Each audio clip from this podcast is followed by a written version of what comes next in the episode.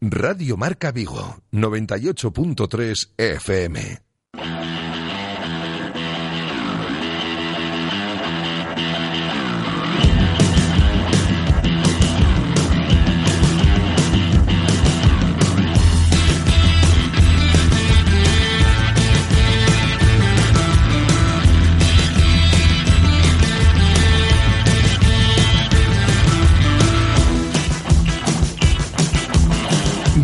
Marca Vigo. José Ribeiro.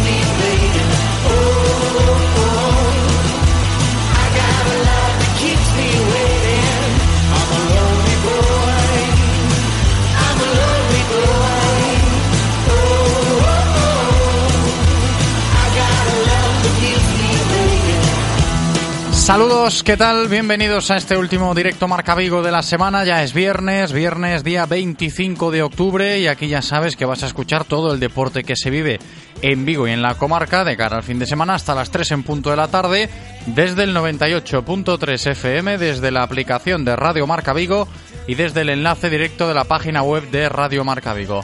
En cuanto al tiempo, tenemos un día algo mejor que el de ayer, con el cielo prácticamente despejado durante toda la jornada y las temperaturas que oscilarán hoy entre los 23 grados de máxima y los 15 de mínima. Y en cuanto a los contenidos del programa, pues os cuento. Vamos a comenzar, como siempre, abordando la actualidad del Real Club Celta, un Celta que esta mañana completaba una nueva sesión de entrenamiento en las instalaciones deportivas de Amadroa. Mañana sábado tendrán la última en Abanca Balaídos, pendientes de cómo está Hugo Mayo. El capitán ha completado el entrenamiento de manera parcial en el día de hoy. A ver qué pasa con Hugo ya mañana, antes de que Fran Escriba facilite la convocatoria, antes de afrontar la décima jornada de liga en ese mismo escenario donde van a ejercitarse mañana, el domingo, a las 12 de la mañana, cuando el conjunto celeste de Fran Escriba reciba en casa a la Real Sociedad de Imanol Alguacil. Llega el Celta esta jornada en la decimoséptima posición con nueve puntos frente a los 16 que tiene la Real en puestos de Champions en esa cuarta posición de la tabla. Enseguida nos ponemos al día con el rival para este fin de semana. Vamos a escuchar hoy en directo Marca Vigo a nuestro compañero John Cuezba de Radio Marca Donosti para que nos cuente cómo llega el conjunto Churiurdin a ese partido del domingo contra el Celta. Vamos a repasar también lo más destacado que pudimos escuchar ayer en esa entrevista que mantuvimos con Bryce Méndez y también rescataremos algo del discurso de Jorge Sáenz ayer en rueda de prensa, todo con vistas evidentemente a ese Celta Real Sociedad del domingo. Tendremos además, como siempre, nuestro tiempo de tertulia habitual, hoy con Moncho Catalina y con Juan González. Y ya para poner la guinda al bloque Celta después, nos pondremos en contacto con Yago Tallón en nuestra sección previa de partido Noticias Celta. Después habrá tiempo, como cada viernes, para recibir a nuestro representante de Coderia Apuestas y Grupo Comar, Javi Picón, y que nos cuente pues cuáles son los mejores partidos que podremos ver este fin de semana, tanto a nivel nacional como a nivel europeo, y de paso también repasar las cuotas por si nos interesa rascar algo de dinerillo extra siguiendo los consejos de Javi. Luego hablaremos de vela, porque también os cuento que estaremos hoy con el vicepresidente del Real Club Náutico de Vigo, José Antonio Portela, para comentar con él todo lo que se ha preparado para una nueva edición de la Semana del Atlántico Ciudad de Vigo, que ya suma más de 350 inscritos y que se celebrará desde hoy viernes 25 de octubre hasta el próximo día 3 de noviembre y que como dijo el alcalde Abel Caballero en la presentación del evento esta semana, somos conscientes de que la Semana del Atlántico va a inundar Vigo estos próximos días de vela y de sabor a mar.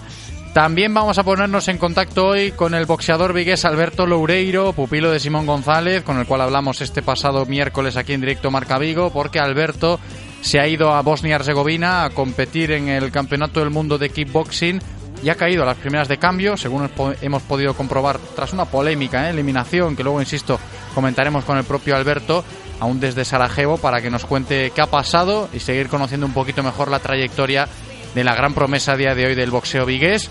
Y ya en la recta final del programa, pues como cada viernes, tendremos nuestra sección de cine de la mano de nuestro compañero Ramón Méndez y con el respaldo, como siempre, del Centro Comercial Gran Vía de Vigo, sección que esta semana volverá a emitirse grabada, por eso de la paternidad de nuestro compañero Ramón, pero que no impide que vosotros podáis conseguir una de las tres entradas dobles que regalaremos después en la sección cuando demos la orden para que podáis ir gratis a los cines Gran Vía escuchando Radio Marca Vigo. Os recuerdo ya los teléfonos por si los queréis tener ahí a mano 986 43 6838 986 43 6838 o 986 43 6693 986 43 6693 Estos son los teléfonos por si queréis realizar también cualquier consulta os digo que están operativos hasta las 3 en punto de la tarde. Para opiniones, si queréis participar, os lo recuerdo también, notas de voz o mensajes de texto, también recibimos en nuestro WhatsApp, que es el 680-101-642, 680-101-642, o bien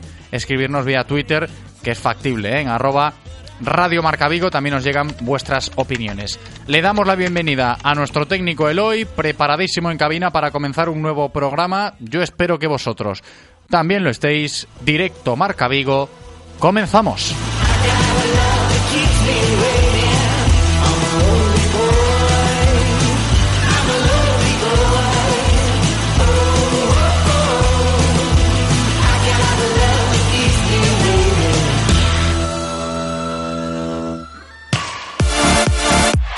Radio Marca, el deporte que se vive. Radio Marca. Sea el primero en disfrutar de una experiencia Lexus. Descubre la gama Lexus 100% híbrida autorrecargable y con etiqueta eco en el nuevo centro autorizado Lexus Vigo, con más de 2.500 metros cuadrados de exposición. Acérquese a nuestro nuevo centro autorizado Lexus Vigo, carretera de Camposancos 141 Vigo. Lexus Experience Amazing. El típico libro de fantasía con el típico castillo en ruinas, con el típico dragón y con el típico príncipe de un reino muy lejano. Al que salva la no tan típica princesa en su nuevo BMW Serie 1. Conduce el nuevo BMW Serie 1 con acabado M Sport de regalo. Nunca ser no más. ¿Te gusta conducir? Infórmate en celtamotor.bmw.es. Celta Motor, tu concesionario oficial BMW en Vigo, Caldas, Pontevedra y Lalín. Olvídate de dar vueltas, de buscar aparcamiento en sitios imposibles y no esperes más para coger un taxi. Descárgate ya la app Pide Taxi y reserva tu taxi cuando quieras, donde quieras y con quien quieras. Envía un WhatsApp con la dirección donde te encuentras al 647 470047 y pasamos a recogerte. Central Radio Taxi 986 470000. Escucha este martes a partir de la una y media de la tarde en directo Marca Vigo nuestra tertulia con los taxistas de la Cooperativa Central Radio Taxi. Disfruta de todos los contenidos de Radio Marca Vigo a través de nuestra app Radio Marca Vigo para iOS y Android, en nuestra página web www.radiomarcavigo.com y ahora también desde nuestro podcast en Spotify. Escucha donde y cuando quieras Radio Marca Vigo, la radio del deporte vigués 98.3 FM.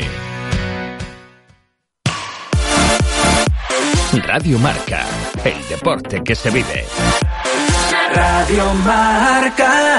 How the devil's gonna make me a free man. The devil's gonna set me free. How the devil's gonna make me a free man. The devil's gonna set me free. Lord, the devil's gonna make me a free man. The devil's gonna set me free. Directo Marca Vigo. José Ribeiro.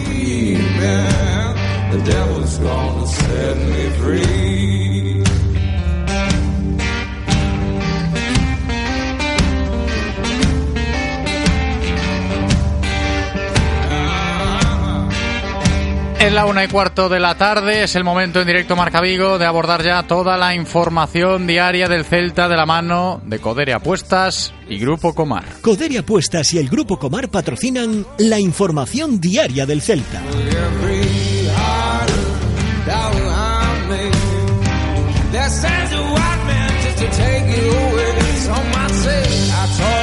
Un Real Club Celta que hoy ha vuelto a completar una nueva sesión de trabajo. Ha sido esta mañana en las instalaciones deportivas de Amadroa y como de costumbre en Casa Celta cada vez que se juega en domingo. Tendremos que esperar a mañana sábado para poder escuchar a Fran Escribá en la rueda de prensa previa, algo más engorroso para los medios locales, ¿no? que, nos quedamos a golpe de viernes sin previa por parte del entrenador. En Donosti, por ejemplo, tomaron nota en su momento y el entrenador Imanol Alguacil comparece hoy a la una y media aproximadamente. Pero aquí lo dicho, será mañana sábado cuando hable Escriba, después de la última sesión de entrenamiento de la semana, que será en Abanca Balaídos. Conoceremos entonces esa lista de convocados para ese Celta Real Sociedad de pasado mañana domingo, día 27 de octubre, a las 12 de la mañana.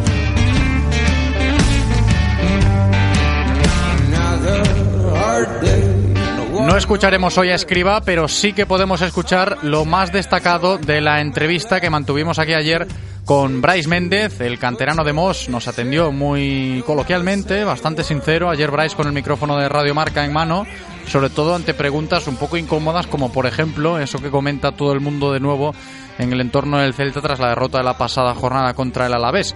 ¿Es Escriba el entrenador adecuado para el Celta de esta temporada? Respondía así Bryce Méndez ayer. Llegó el año pasado y, nos dio al, equipo y al grupo lo que, lo que en ese momento necesitábamos, que era, que era clave. Y creo que, creo que tienen toda nuestra confianza por parte del grupo para, para cambiar digamos, esta mala situación y, y sacar esto. Creo que creo que es el, el mister adecuado que, nos da esa tranquilidad, esa confianza, esas ganas. Más de Bryce en esa entrevista ayer aquí en directo Marca Vigo, en este caso hablando del rival del domingo, porque parece algo lógico si hablamos del rival de domingo, si hablamos de la Real Sociedad, que seguramente estemos hablando ante uno de los mejores equipos de la liga en este momento del campeonato. A mí que me gusta el fútbol y lo veo, creo que creo que en este inicio de liga está siendo un equipo espectacular, que crea, que crea un buen juego, que, que tiene jugadores muy, muy buenos, pero bueno, creo que, creo que podemos competirle de sobra, que, que tenemos plantilla para, para luchar con cualquiera y, lo que te digo, si quieres, si quieres estar arriba y, pelear por cosas, tienes que ganar a estos equipos que pueden ser rivales. No le falta razón a Bryce Méndez hablando en ese sentido y ya por destacar algo más de todo lo que nos dijo ayer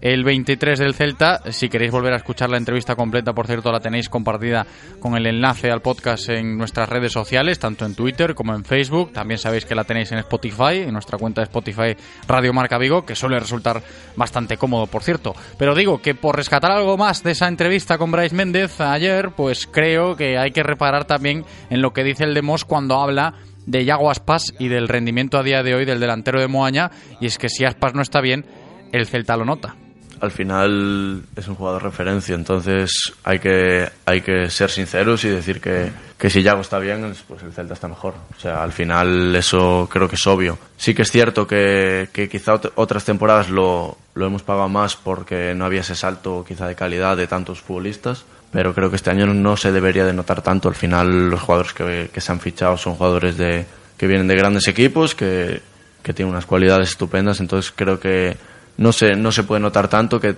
que más jugadores tienen que coger responsabilidad y, y, si Yago no está bien, pues, pues que el resto está mejor y, así son, son las rachas del futbolista.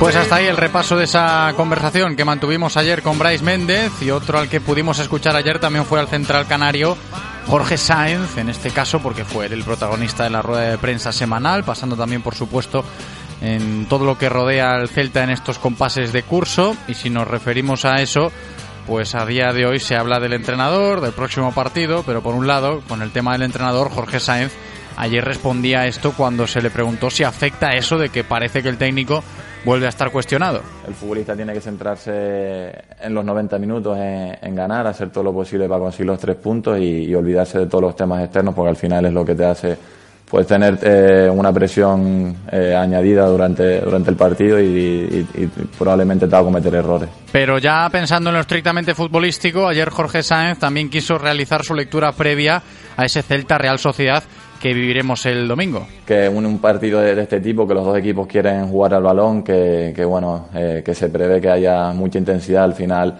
Al espectador le, es un partido que, le divierte y bueno, nosotros intentaremos, pues aparte de que disfruten, pues eh, que, que, el celtismo pues esté contento con los tres puntos.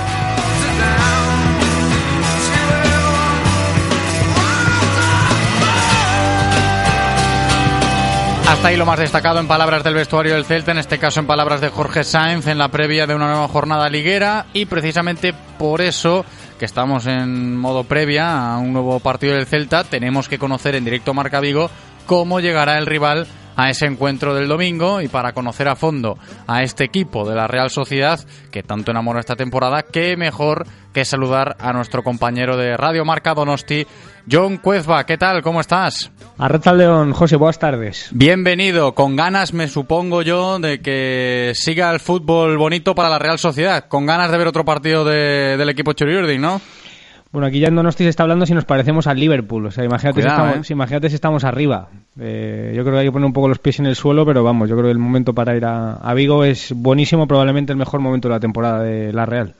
Es que fijaos que estamos hablando de la Real Sociedad aquí toda la semana y yo creo que los oyentes habituales se darán cuenta de que el rival del Celta el domingo eh, es un tanto especial por este momento dulce por el que están pasando. Yo creo que se puede ajustar un poco eso a la realidad que vive el equipo Donostiarra. John, ¿cómo lo estáis viviendo por allí? Es un equipo que se cree mucho lo que hace, que ahora mismo yo creo que llega súper reforzado. Me lo decía ayer Porto, que estuvo aquí en este estudio donde estoy ahora mismo, que llega súper reforzado en lo anímico de, de lo que hace y que casi siempre hace gol. O sea, al final yo creo que contar que mañana si el Celta quiere ganarle a la Real, mínimo va a tener que hacer dos goles, eh, porque la Real ha marcado en todos los partidos de... Es uno de los equipos más goleadores de primera división y en todos los partidos, menos el derby contra el Athletic, ha hecho gol. Va a ser un partido bonito. O sea, yo sé que estáis un poco allí en Vigo, no sé cómo llamarlo, pero tristes o Sí, no vamos a contentos. ahí, vamos a decir Sí, tristes. O aburridos, si Sí, se me aburridos permite. también nos vale, ¿eh? Bueno, Aburridos pues, también nos vale. La Real es un equipo que no aburre, o sea, que es un equipo que le obliga al otro también a abrirse y suelen ser un, un correcalle los partidos de la Real con un montón de goles y, y yo creo que el domingo por la mañana vamos a ver un partido muy bonito. Esperemos que así sea, ¿no? Por lo menos para no aburrirse, que sigue siendo un poco la asignatura pendiente de este Real Cruz Celta a la hora de analizar su juego y su fútbol. Pero si se habla de efectivos en la Real Sociedad, John, a golpe de viernes, ¿qué manejamos? ¿Va a llegar a Vigo el equipo de Imanol con muchas bajas o no? Bueno, tenemos la de Iyarra que la llevamos arrastrando y que no va a jugar hasta 2020 desde la jornada 3. Eh, tampoco va a llegar Aritz. Vamos a ver lo que nos dice Manuel Alguacil en 15 minutos, que habla aquí en, en Donosti en Ujú. 15 minutos. Y va a recuperar la Real a Diego Llorente. Es lo más eh, noticioso que no pudo jugar sancionado el partido del otro día contra el Betis. Yo tengo mis dudas de si va a jugar o no. ¿eh? Eh, independientemente de que es un central internacional, ya le ha pasado y le pasó en Mallorca, por ejemplo, después de volver de, de sanción, que siguió apostando por esa pareja de centrales un poco circunstancial, porque Zubeldia es pivote, Zubeldia Lenormand. Es la única duda que tengo yo en la alineación, porque es lo bueno que sabemos ya de carrerilla aquí en Donosti, que juegan casi siempre los mismos. Si va a repetir con Zubeldia atrás y si no, si, si Zubeldia juega de pivote, se caería Guevara para que jugaran Llorente y, y Lenormand. Esa posición de Zubeldia es la que va a variar un poco un esquema con la duda un poquito de la portería también. Yo me imagino que le va a seguir dando continuidad a Remiro, pero ya nos ha sorprendido dos veces Imanol cambiando al, al portero. Juega Moya, juega un partido Remiro, vuelve Moya, pero a mí me da la sensación que va a ser ya el momento de Remiro en la, en la titularidad y que bueno, tampoco cambia mucho el portero en la forma de jugar del equipo. Eh, con respecto al resto, John, para que la gente aquí de Vigo se haga un poco la idea de esos 11 casi casi fijos que tiene Imanola Alguacil, para conocer lo que veremos en Abanca Balaidos el domingo por la mañana. ¿Te animas con un supuesto 11 o cómo Sí, lo ves? que- que es- hoy es día de poner la alineación del Futmundo, del Vigo Wembley y de la Liga Fantástica, eso que está toda la gente ahí pendiente Hombre. y me imagino que la Real da muchos puntos. Eh, yo creo que Remiro, Zaldúa, si tengo que apostar, Lenormand, Llorente, Monreal, Zubeldia, Odegar, Merino, Portu, William José y Mikel Oyarzábal. Eh, Estar muy atentos a cómo presiona la Real, que es lo mejor de la Real. Yo creo que parte del partido va a estar ahí. Eh, es un destroza equipos por los carriles interiores, la Real. O sea, tras pérdida es, es, una, es una barbaridad. Y está muy bien físicamente. Está terminando los partidos físicamente muy bien.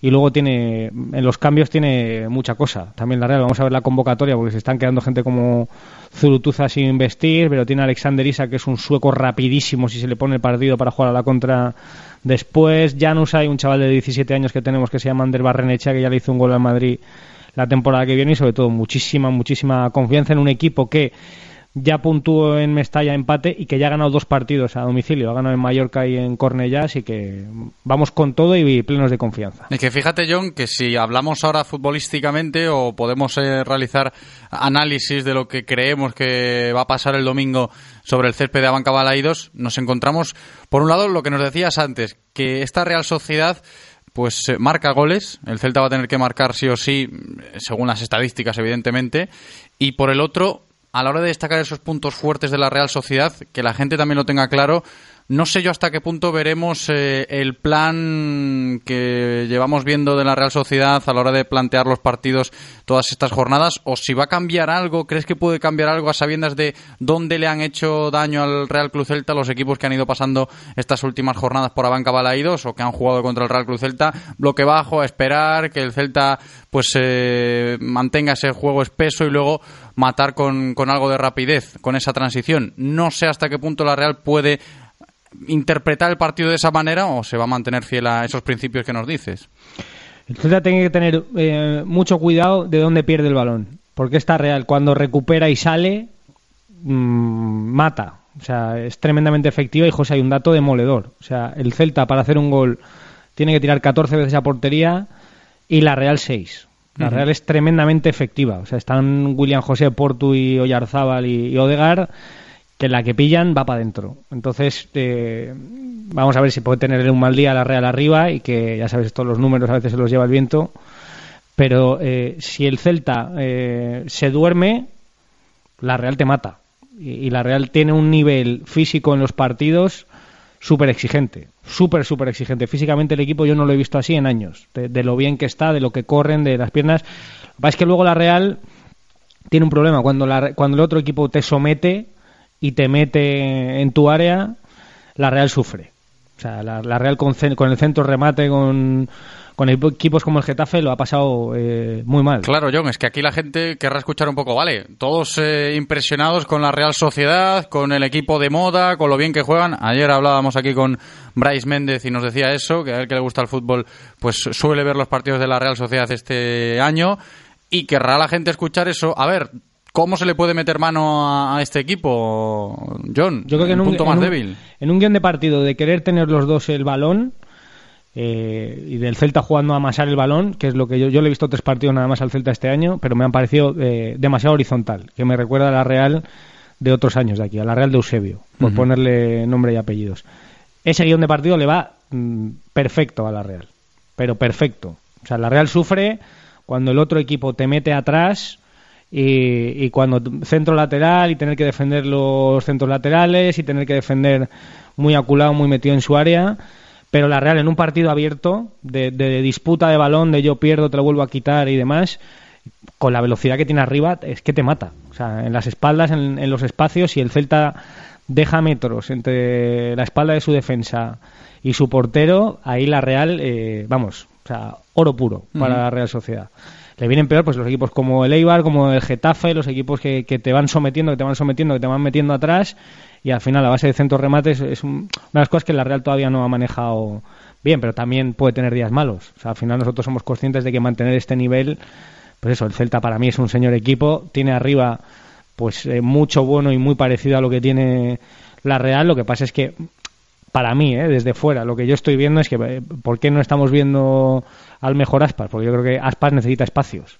Uh -huh. Y al final, eh, un futbolista como Yago Aspas, para ir a los espacios, pues necesita metros y necesita otra forma de, de jugar, desde fuera, ¿eh? Sí, nosotros, yo quiero mucho al Celta, pero, pero lo, a mí es la, es la, sensación que me da, que para ah, mí sí, yo creo que estamos todos en las mismas. Del, del, guion previo de lo que yo esperaba de temporada, para mí es la decepción. Uh -huh. Pero tal cual, así me, me parece un equipo para mucho más de lo que está enseñando ahora mismo con, con Escribá, sobre todo por lo que tiene arriba. O sea, a mí me parece que tenéis cuatro bichos arriba que, que muchos serían titulares en esta Real que es tan buena. Pero uh -huh. bueno, o sea, le está costando ahora mismo y vamos a ver lo que pasa el domingo, que te insisto, José, yo creo que va a ser un partido muy bonito. Esperemos que sea así. John, una última antes de despedirnos con respecto a la gente de San Sebastián. ¿Esperas que venga gente este fin de semana o cómo está la cosa por allí? Sí, sí, yo creo que mínimo 500 van a ir, ya hay alguno por allí. Ya sabes que los vascos somos de gastar bien en comer, uh -huh. así que eh, es, una, es una ciudad que nos trae muy buenos recuerdos. Bueno, buenos y malos. Ya sabes, el gol de Juanmi meternos en Europa y yo he vivido sí. mi momento más triste como aficionado de la Real, porque era la liga que se le escapó a una generación que no vimos la liga de los bigotes de, de la Real, vosotros celebrando Europa y nosotros llorando que se nos había escapado la liga.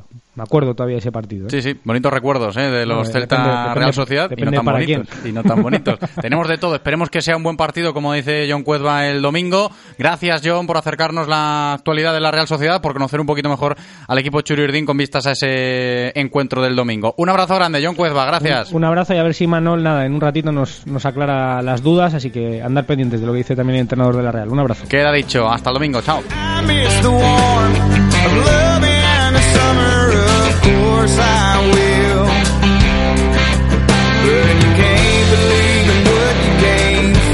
Al día que nos hemos puesto ¿eh? con el rival del Celta el domingo, con ese conjunto de la Real Sociedad que también nos lo ha explicado John Cuezba, nuestro compañero desde Donosti. Enseguida vamos a comenzar nuestro tiempo de tertulia habitual, pero antes os tengo que comentar cositas en lo referente al parte médico. Al principio del programa os hablaba sobre Hugo Mayo, que esta mañana ha completado el entrenamiento con aparente normalidad, de manera parcial, y así lo refleja el parte médico.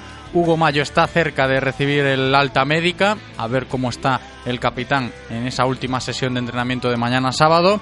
También otro apunte sobre Rafiña, que sigue manteniéndose al margen, en este caso ya concreta algo más el Real Cruz Celta por eh, gastroenteritis. Guarda reposo Rafiña, así que duda también para el domingo, a ver cómo está el hispano brasileño mañana por el tema de que, lo dicho, sufre una pequeña gastroenteritis, así que al margen Rafiña y la mala noticia hoy, muy mala, ¿eh? la verdad, la encontramos en el parte médico también, si se habla de Claudio Bobí, que sufre una rotura en el menisco y será intervenido Claudio Bobí en los próximos días. Dice el Real Cruz Celta, mucho ánimo para Claudio, mucho ánimo también para Claudio desde aquí, desde Radio Marca Digo. Lo dicho, Bobí, que sufre una rotura en el menisco y será intervenido en los próximos días. Vamos a engancharnos a la tertulia como siempre. Aquí lo hacemos, ya sabéis, con Portavales, porque allí en Portavales tienen los mejores enganches de remolque para nuestros vehículos. Si tú estás pensando en montarte un enganche de remolque en tu furgoneta, en tu coche, en tu moto, en lo que sea, vete a Portavales, que además te lo instalan gratis. Por eso de que están de aniversario todavía, 20 años aquí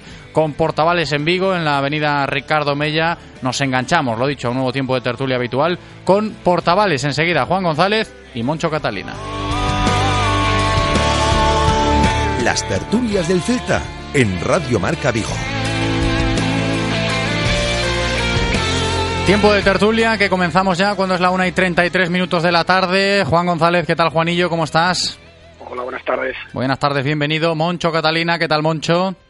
¿Qué tal? Muy buenas tardes. Bienvenido. Empezamos la tertulia abordando esas noticias que tenemos en lo referente al parte médico. Lo comentaba yo hace escasos minutos. Mala noticia, malísima. ¿eh? Lo de Claudio Bobí, rotura de menisco, será intervenido en los próximos días. Juan.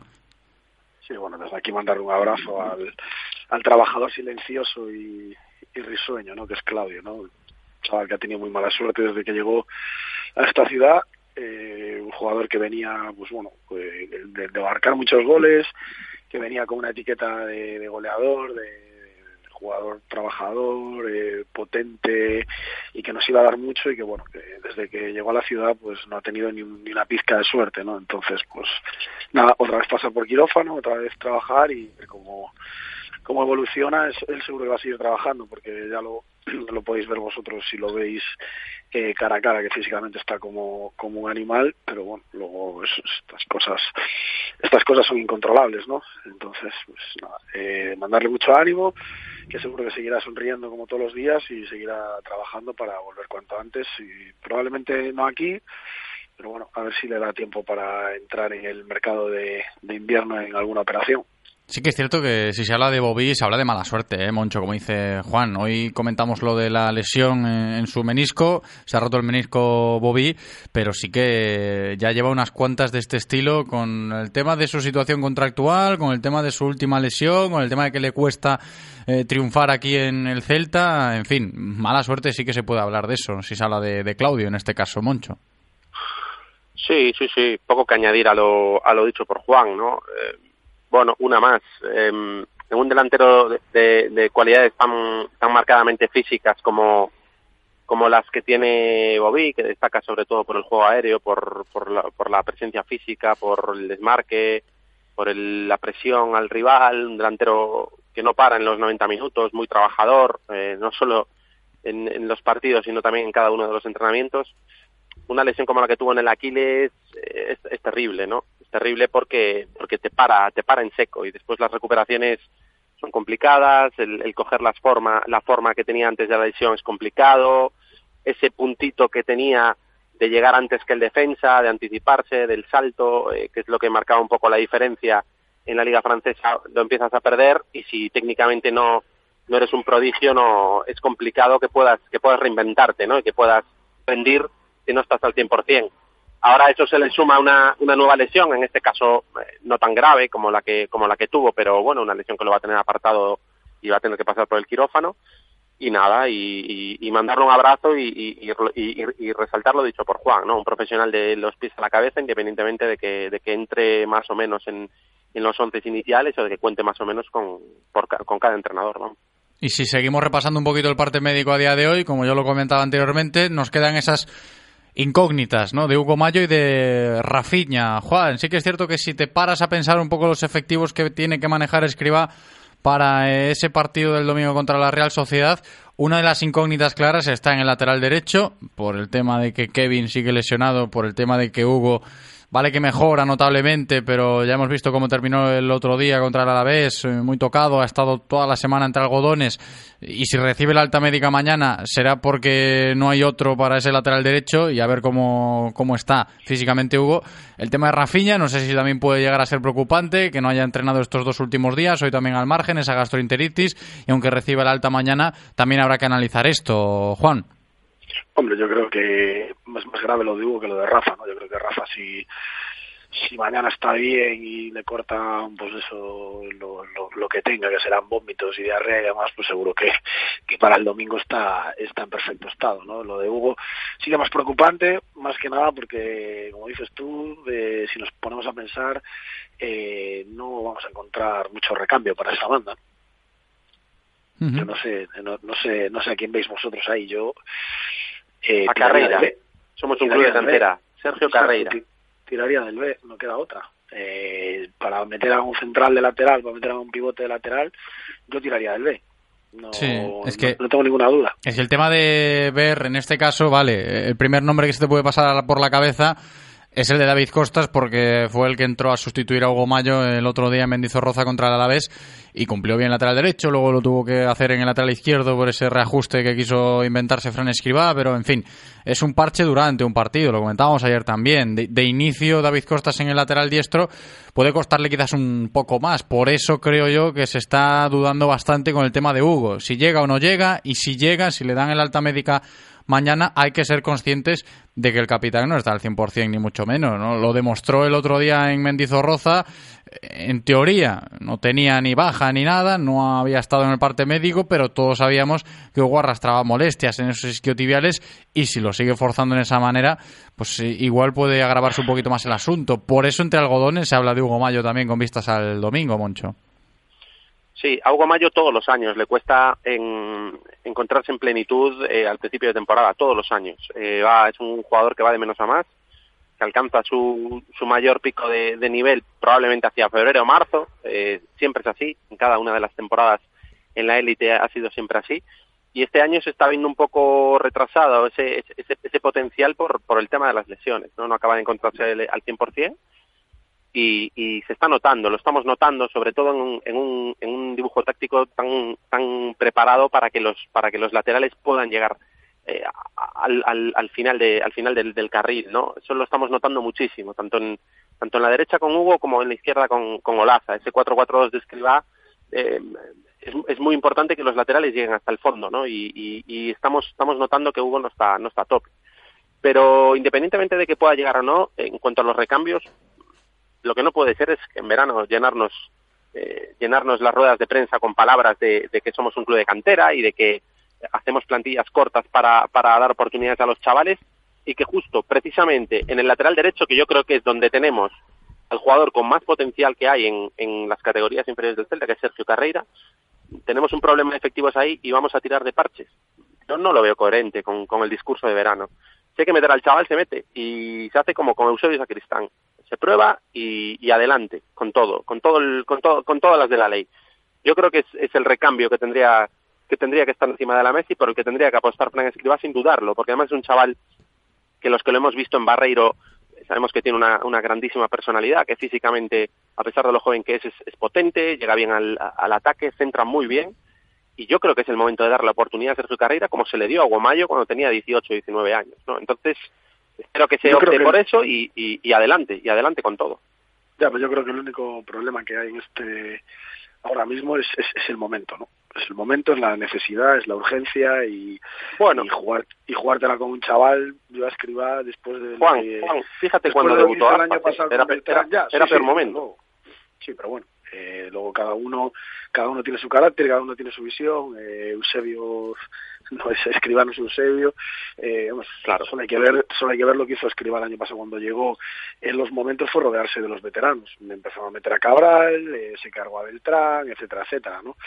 Entonces eh, no, me- no- es, es por lo que te decía yo a quién va a poner, porque no me no me huele a que vaya a ser valiente en ese aspecto el míster el, el domingo. No, no me huele más a, a David Costas que, que al chaval. Pero bueno, pues, ojalá, ojalá. No, igual con, con un Hugo Mayo entre algodones le puede valer también. Y, y luego a ver pero si es cuidado, peor el remedio que la enfermedad. Pero ojo. los- cuidado que los isquios son complicados eh, para los futbolistas. Sí, pero espérate acaba- que el parte médico reza que eh, próximamente tendrá el alta. Me veo mañana Sí. sábado celebrando el alta de Hugo Mayo y escuchando a Fran Escriba diciendo, no, si tiene el alta eh, puede jugar Sí, perfectamente. está para jugar, sí, está claro. Lo que pasa que, bueno, eh, las molestias ahí, eh, el andar eh, renqueante de, de los isquiotibiales y, bueno, es, o sea, yo, yo lo sé porque aparte lo padezco, ¿no? Y, y es, y es, es muy complicado y todo esto acaba eh, eh, generando una, en una lesión de pubis brutal, ¿no? Y cuidado con las lesiones de pubis, que aquí hemos tenido muchas.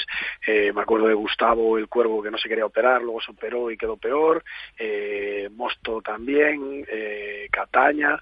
Eh, yo no sé si es algo de la madroa o de qué es, Edu. pero Edu pues, también. eh, y cuidado con las lesiones de pubis porque te empiezan con los isquios, te acaban tirando de los aductores, te acaban tirando del glúteo, te acaban tirando del recto anterior, te acaban tirando de todos lados. Y yo lo sé porque lo sufro y tengo que ir al fisio dos veces por semana por culpa de, de los isquios, del pubis, y aparte que son dolorosísimas. O sea, yo me imagino que Hugo el otro día cuando estaba jugando, eh, o sea, es, es- es- dolorosísimo. Toses si te duele, eh, o sea, toda la zona pélvica, todo, y no es nada agradable, ¿no? Entonces, no creo que una pequeña molestia eh, pasa lo que pasa el otro día, ¿no? Que, que se Ujú. ve al jugador que no está cómodo, no puedes pisar bien, no puedes eh, hacer cambios de, de dirección en carrera. eh, es complicado, es complicado. Yo lo sufro todos los días y lo llevo muy mal. Me imagino Hugo a este nivel, pues lo llevará 10 veces peor. O sea, que no lo veo para.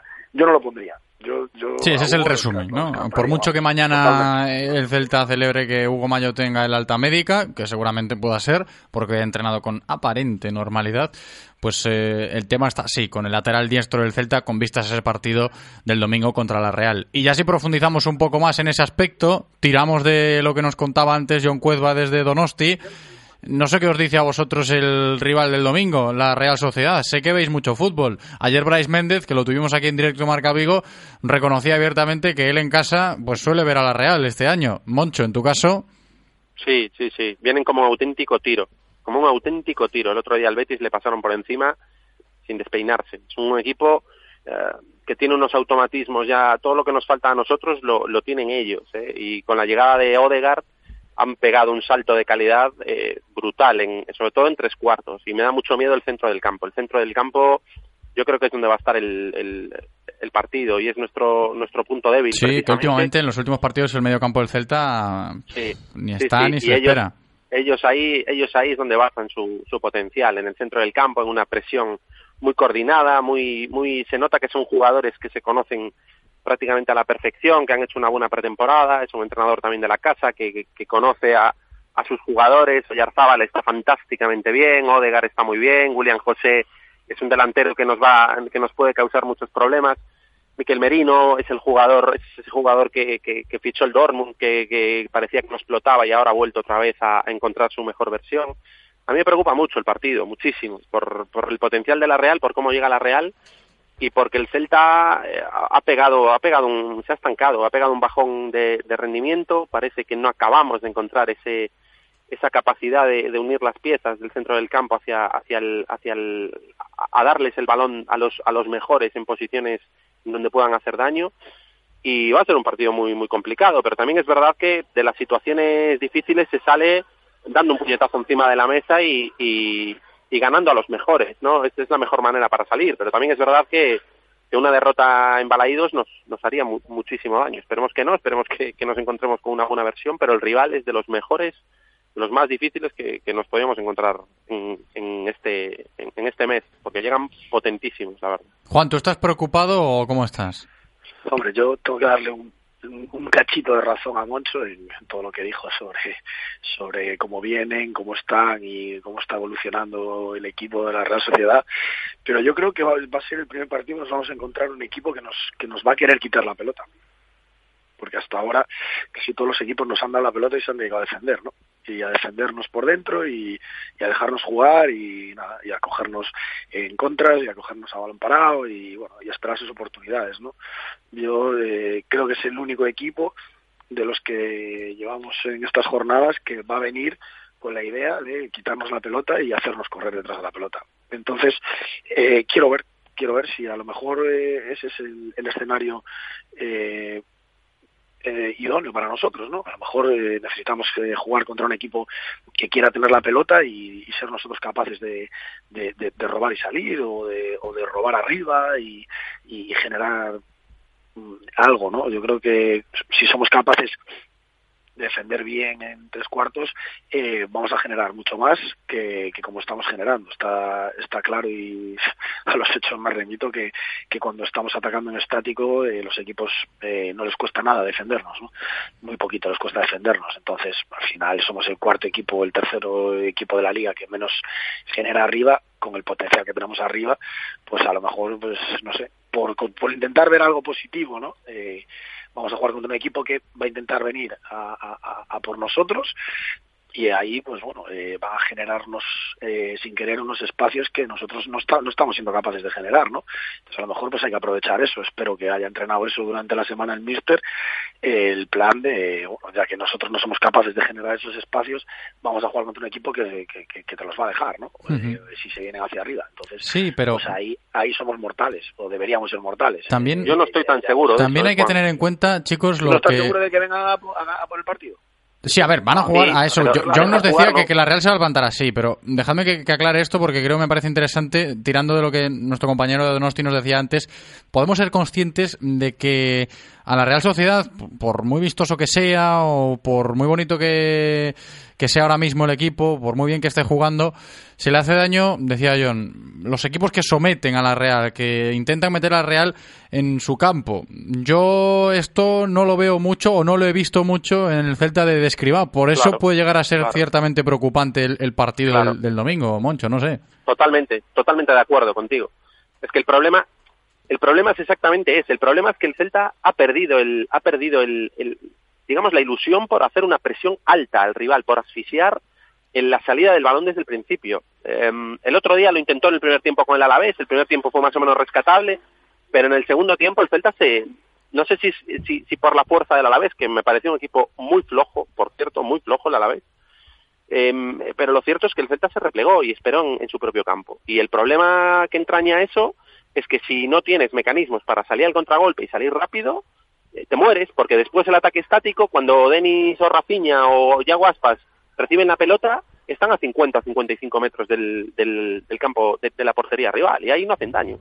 Y ese es el problema. El problema es que no estamos siendo capaces de generar un ecosistema para que los jugadores reciban en zonas en donde son determinantes. Rafinha yo creo que ni, en, no ha recibido prácticamente ningún balón con, con, posibilidades de hacer daño. Denis Suárez, eh, muy pocas. Las, zonas en donde ha recibido ha sido o pegado a banda, casi siempre, eh, con, una vigilancia casi de un dos para uno y, y con Olaza llegando casi siempre tarde al, al, a, a, doblarle, o si no, en propio campo, en donde no es determinante, salvo que la defensa rival esté muy adelantada, que no ha sido el caso hasta ahora. Entonces yo creo que ese es el problema. El problema es que no estamos sometiendo al rival, no estamos siendo capaces de, de con la presión y con mecanismos de, de, de, de, intensidad física, no estamos siendo capaces de eso. Y la Real, evidentemente, si no somos capaces de, de, de, de llevar a cabo una presión alta y, y una intensidad física, nos va a pasar por encima porque físicamente están mucho mejor que nosotros y tienen mucha calidad. Entonces estoy muy de acuerdo con ese, con ese planteamiento que comentabas tú, José. Vamos a rescatar opiniones de la gente que nos van llegando mensajes. Ya sabéis que los oyentes participan aquí en directo Marca Vigo. En este caso, escuchando voces, eh, notas de audio en nuestro WhatsApp, el 680-101-642. Hola, buenas. Mira, me podéis llamar pesimista, derrotista, pájaro en malagüero, lo que queráis, pero viendo los partidos de esta temporada de la Real y del Celta, a mí me parece que nos van a pegar una malleira, pero nos van a meter una malleira, pero de las finas, sinceramente. Repito, guiándome solo, solo por los partidos del Celta y los partidos que he visto de la Real Sociedad. De verdad, en serio, llamadme derrotista, pesimista, lo que queráis pero este partido yo le tengo mucho miedo. A ver, a ver si nos llevamos un saco de goles. Lo digo sinceramente. A ver. Buenos días, Radio Marca. Soy Pablo Cordeiro desde Moaña. Una preguntita ahí envenenada para Juan y para Mon, que seguramente uno va a contestar una cosa y el otro la otra. Vamos a ganar, espero que ganemos, que juguemos bien. Pero si no jugamos bien y perdemos, mojaos. Escriba fuera ya o Escriba esperamos a que vengan otros dos rivales más y luego el parón. Venga, un abrazo, gracias. Un saludo eh, para los dos por participar, como siempre. Juan, te la dejo en bandeja, ahí la tienes. Eh, yo, yo creo que yo creo que ahora mismo, eh, ahora mismo aún ganando, eh, no tiene el crédito ni de la afición y yo creo que ya el, el, poco que tenía de la directiva yo creo que ya lo, ha perdido, ¿no? Porque se está viendo un equipo que, que, que, le falta carácter, que le falta intensidad, que le falta competir. Eh, eso eso te lo tiene que dar el, el, mister, ¿no? O sea, eh, luego eh, te pueden salir las cosas, no te pueden salir, eh, te puede, pues, eso, la pelotita entra, no entra, va al palo. Bueno, está claro que hay mecanismos ofensivos que, que, que aún no, después de tantas de, de todas estas jornadas, aún, aún no se ven y, no. Pero bueno, eso puede ser un poco más de aclimatación, de que hay eso, pues, cinco, seis, seis jugadores nuevos o cinco o seis jugadores titulares, eh, entre comillas, nuevos. Eh, pero vamos, eh, no competir, yo creo que esto a la directiva la tiene. Por lo que yo sé, la, por lo que yo sé y por lo que me cuentan por ahí, eh, están bastante des desencantados, ¿no? Entonces, yo estoy convencido de que si no ganamos, eh, lo, lo, lo echan. Bueno, ahí está lo de Juanillo. Moncho, a la hora de hablar de si el entrenador está cuestionado o no con vistas al domingo, nuevamente estamos en esta tesitura, ¿eh? Sí, a ver, sabéis perfectamente que a mí no me gustan los volantazos exagerados y menos a estas alturas, pero recogiendo la pregunta del oyente, yo creo que si la imagen del Celta vuelve a ser la de Vitoria o la de Mendizorroza y el rival nos pasa por encima, hay que cargarse, escriba, lo siento mucho, pero eh, la situación exigiría una, una solución de urgencia, porque el, el, el caso es que estamos viendo un equipo con un potencial grande en el que se están dando varias circunstancias que creo que son responsabilidad de Escribá. Primero, el, la incomodidad que están sufriendo los mejores jugadores del, del equipo para, para, entrar en contacto con la pelota. Eso, y eso para, es grave, para, ¿eh? para, empezar, eso, eso es bastante grave a nivel futbolístico, el desaprovechamiento, desaprovechamiento claro, ¿no? de, de, claro, de ese talento. Eso, a ver, cierta parte de responsabilidades de los jugadores porque no También, estarán al mejor supuesto, nivel. Pero, pero, pero, exacto, pero eh, el entrenador tiene que dotar de, de, de, de, herramientas al equipo, es su principal cometido, para que esos jugadores, aunque no estén al 100%, reciban el balón y estén en las posiciones más adecuadas para que, el, para que su rendimiento repercuta de manera más positiva para el, para el colectivo. Y eso no está siendo así, es que no está siendo así, se está viendo jornada tras jornada. Eso por una parte. Y por otra parte, creo que se está enrocando en, un sistema que, que, no acaba de funcionar, que ya vimos en pretemporada que no, que no era el mejor y, y, que esta temporada lo está confirmando. Y, se está, y el Celta se está cayendo por el centro del campo, se está desangrando en el, en el doble pivote. En, ese, en esa obsesión por meter a Lobotka, que es un, una auténtica rémora, es una auténtica rémora este principio de liga, se está obsesionando con incorporar a Lobotka, a Lobotka, a Lobotka, y una pieza básica, para mí fundamental, que es en este Celta, Fran Beltrán, por, el, por la intensidad física, precisamente por dotar eh, de, todo aquello que le falta al, al, equipo, de presencia física, de fuerza para, para, para encimar en ese, en ese primer pase del rival y, y echar al equipo encima, lo está ninguneando otra vez, eh, prácticamente jornada tras jornada. Entonces, yo creo que si no hay reacción por parte del equipo, eh, pues hay que romper por donde la cadena es más débil, que es por el, por el entrenador, y yo creo que sería de toda justicia porque no ha sido capaz de encontrar soluciones en un tramo ya importante de la liga.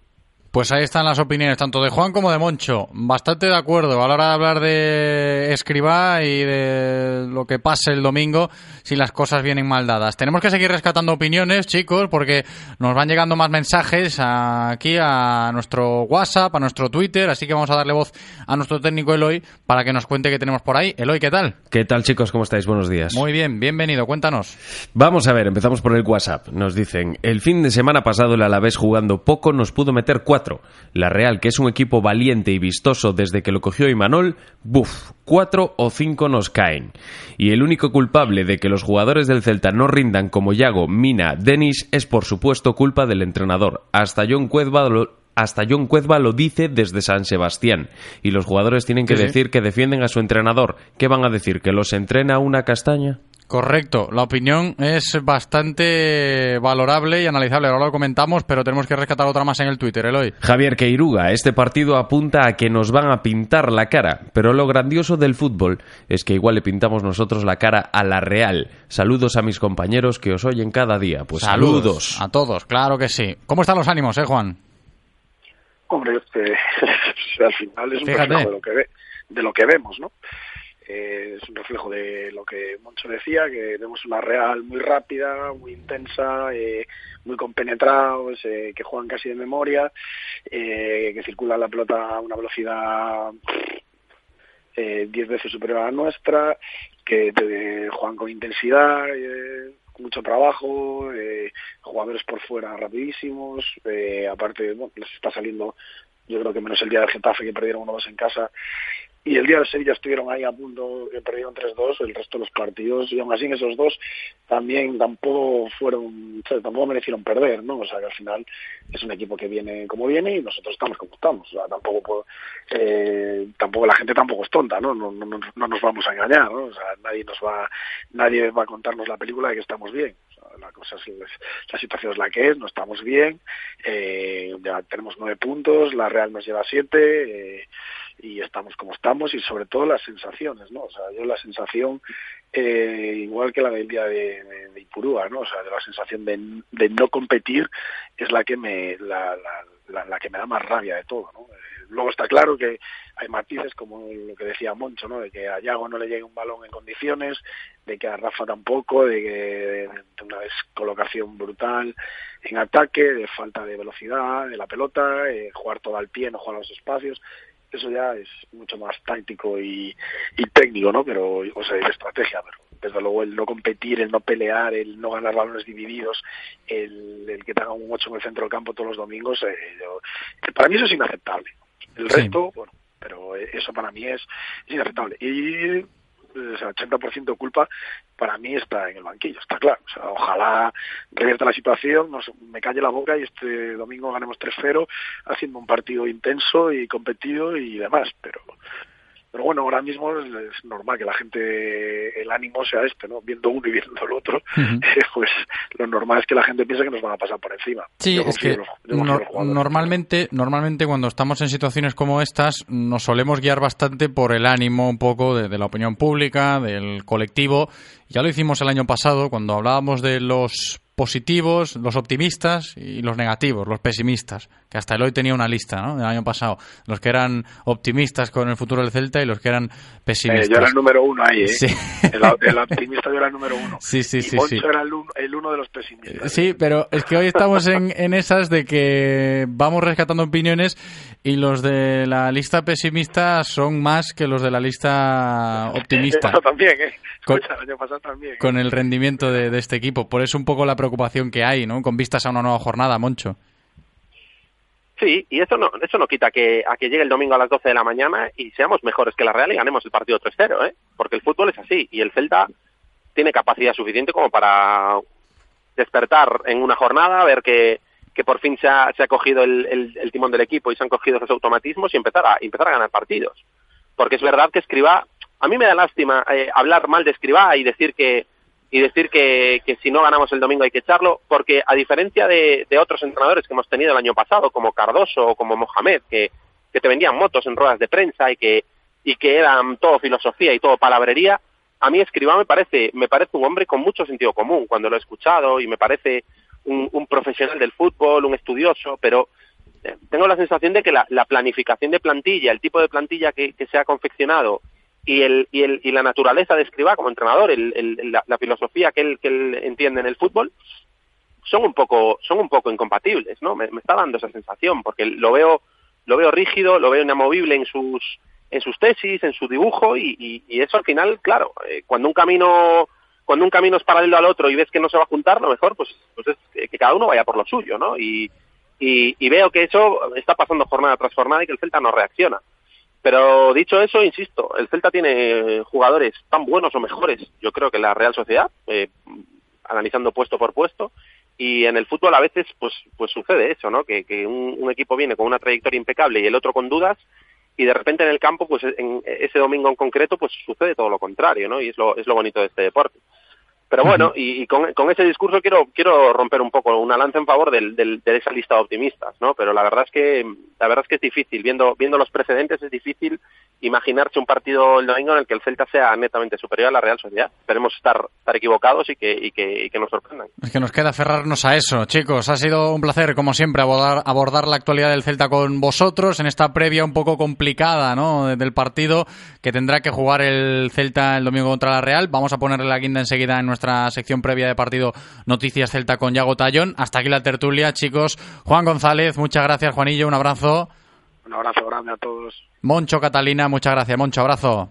Muy bien, gracias a vosotros, un abrazo.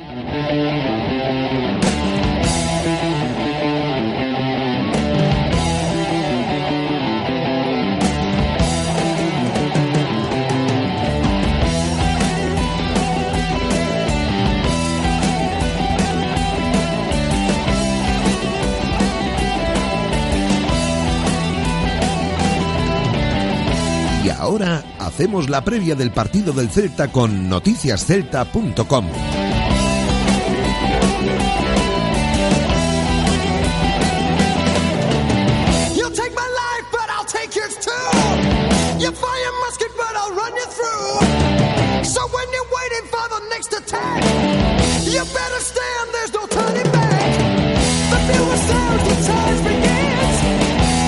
Pues ya lo habéis escuchado, es tiempo de hacer la previa. ¿eh? En la sección previa Noticias Celta, como siempre, vamos a saludar enseguida a nuestro compañero Iago Tallón para que nos cuente un poco desde su punto de vista cómo están los ánimos, ¿no? Porque ya habéis escuchado estos últimos minutos durante toda la tertulia pues un poco por dónde van los tiros, ¿no? Por dónde van los tiros de, de la afición, de los oyentes, de la opinión pública y creo que nuestro técnico Eloy a día de hoy está incrementando esa lista de pesimistas o de ambiente negativo que rodea al Real Club Celta porque los argumentos no los estamos viendo en el terreno de juego. Esperemos que los podamos ver el domingo porque al menos esa es la, esperanza o, o, lo que nos queda un poco. Por eso es bueno saludar aquí a Yago Tallón cada viernes porque yo lo considero a él como un barómetro, ¿no? Un, un termómetro a nivel de, de, opiniones, de lo que vaya pasando por la cabeza privilegiada de Yago Tallón, pues eh, seguramente sea bastante significativo. A ver qué pasa a día de hoy por su cabeza. Yago, ¿qué tal? ¿Cómo estás?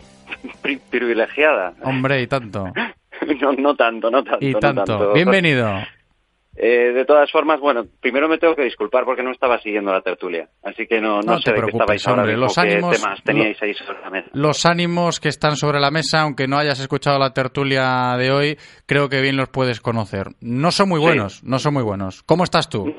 No, porque he visto el, lo sucedido la semana pasada, ya no tanto por el resultado que también, sino también por imagen, actitud. Eh, de nuevo vuelvo a tener escriba para, yo creo que tiene la, espada de Damocles sobre la cabeza que me parece que este fin de semana es eh, su última bala y que, y que bueno, eh, visto ya eso, ya no solo los resultados, sino también un poco la imagen que está dando el equipo en las últimas jornadas, eh, no tiene buena pinta para él. Eh, y, y, bueno, eh, esperemos, yo lo que digo siempre, ¿no?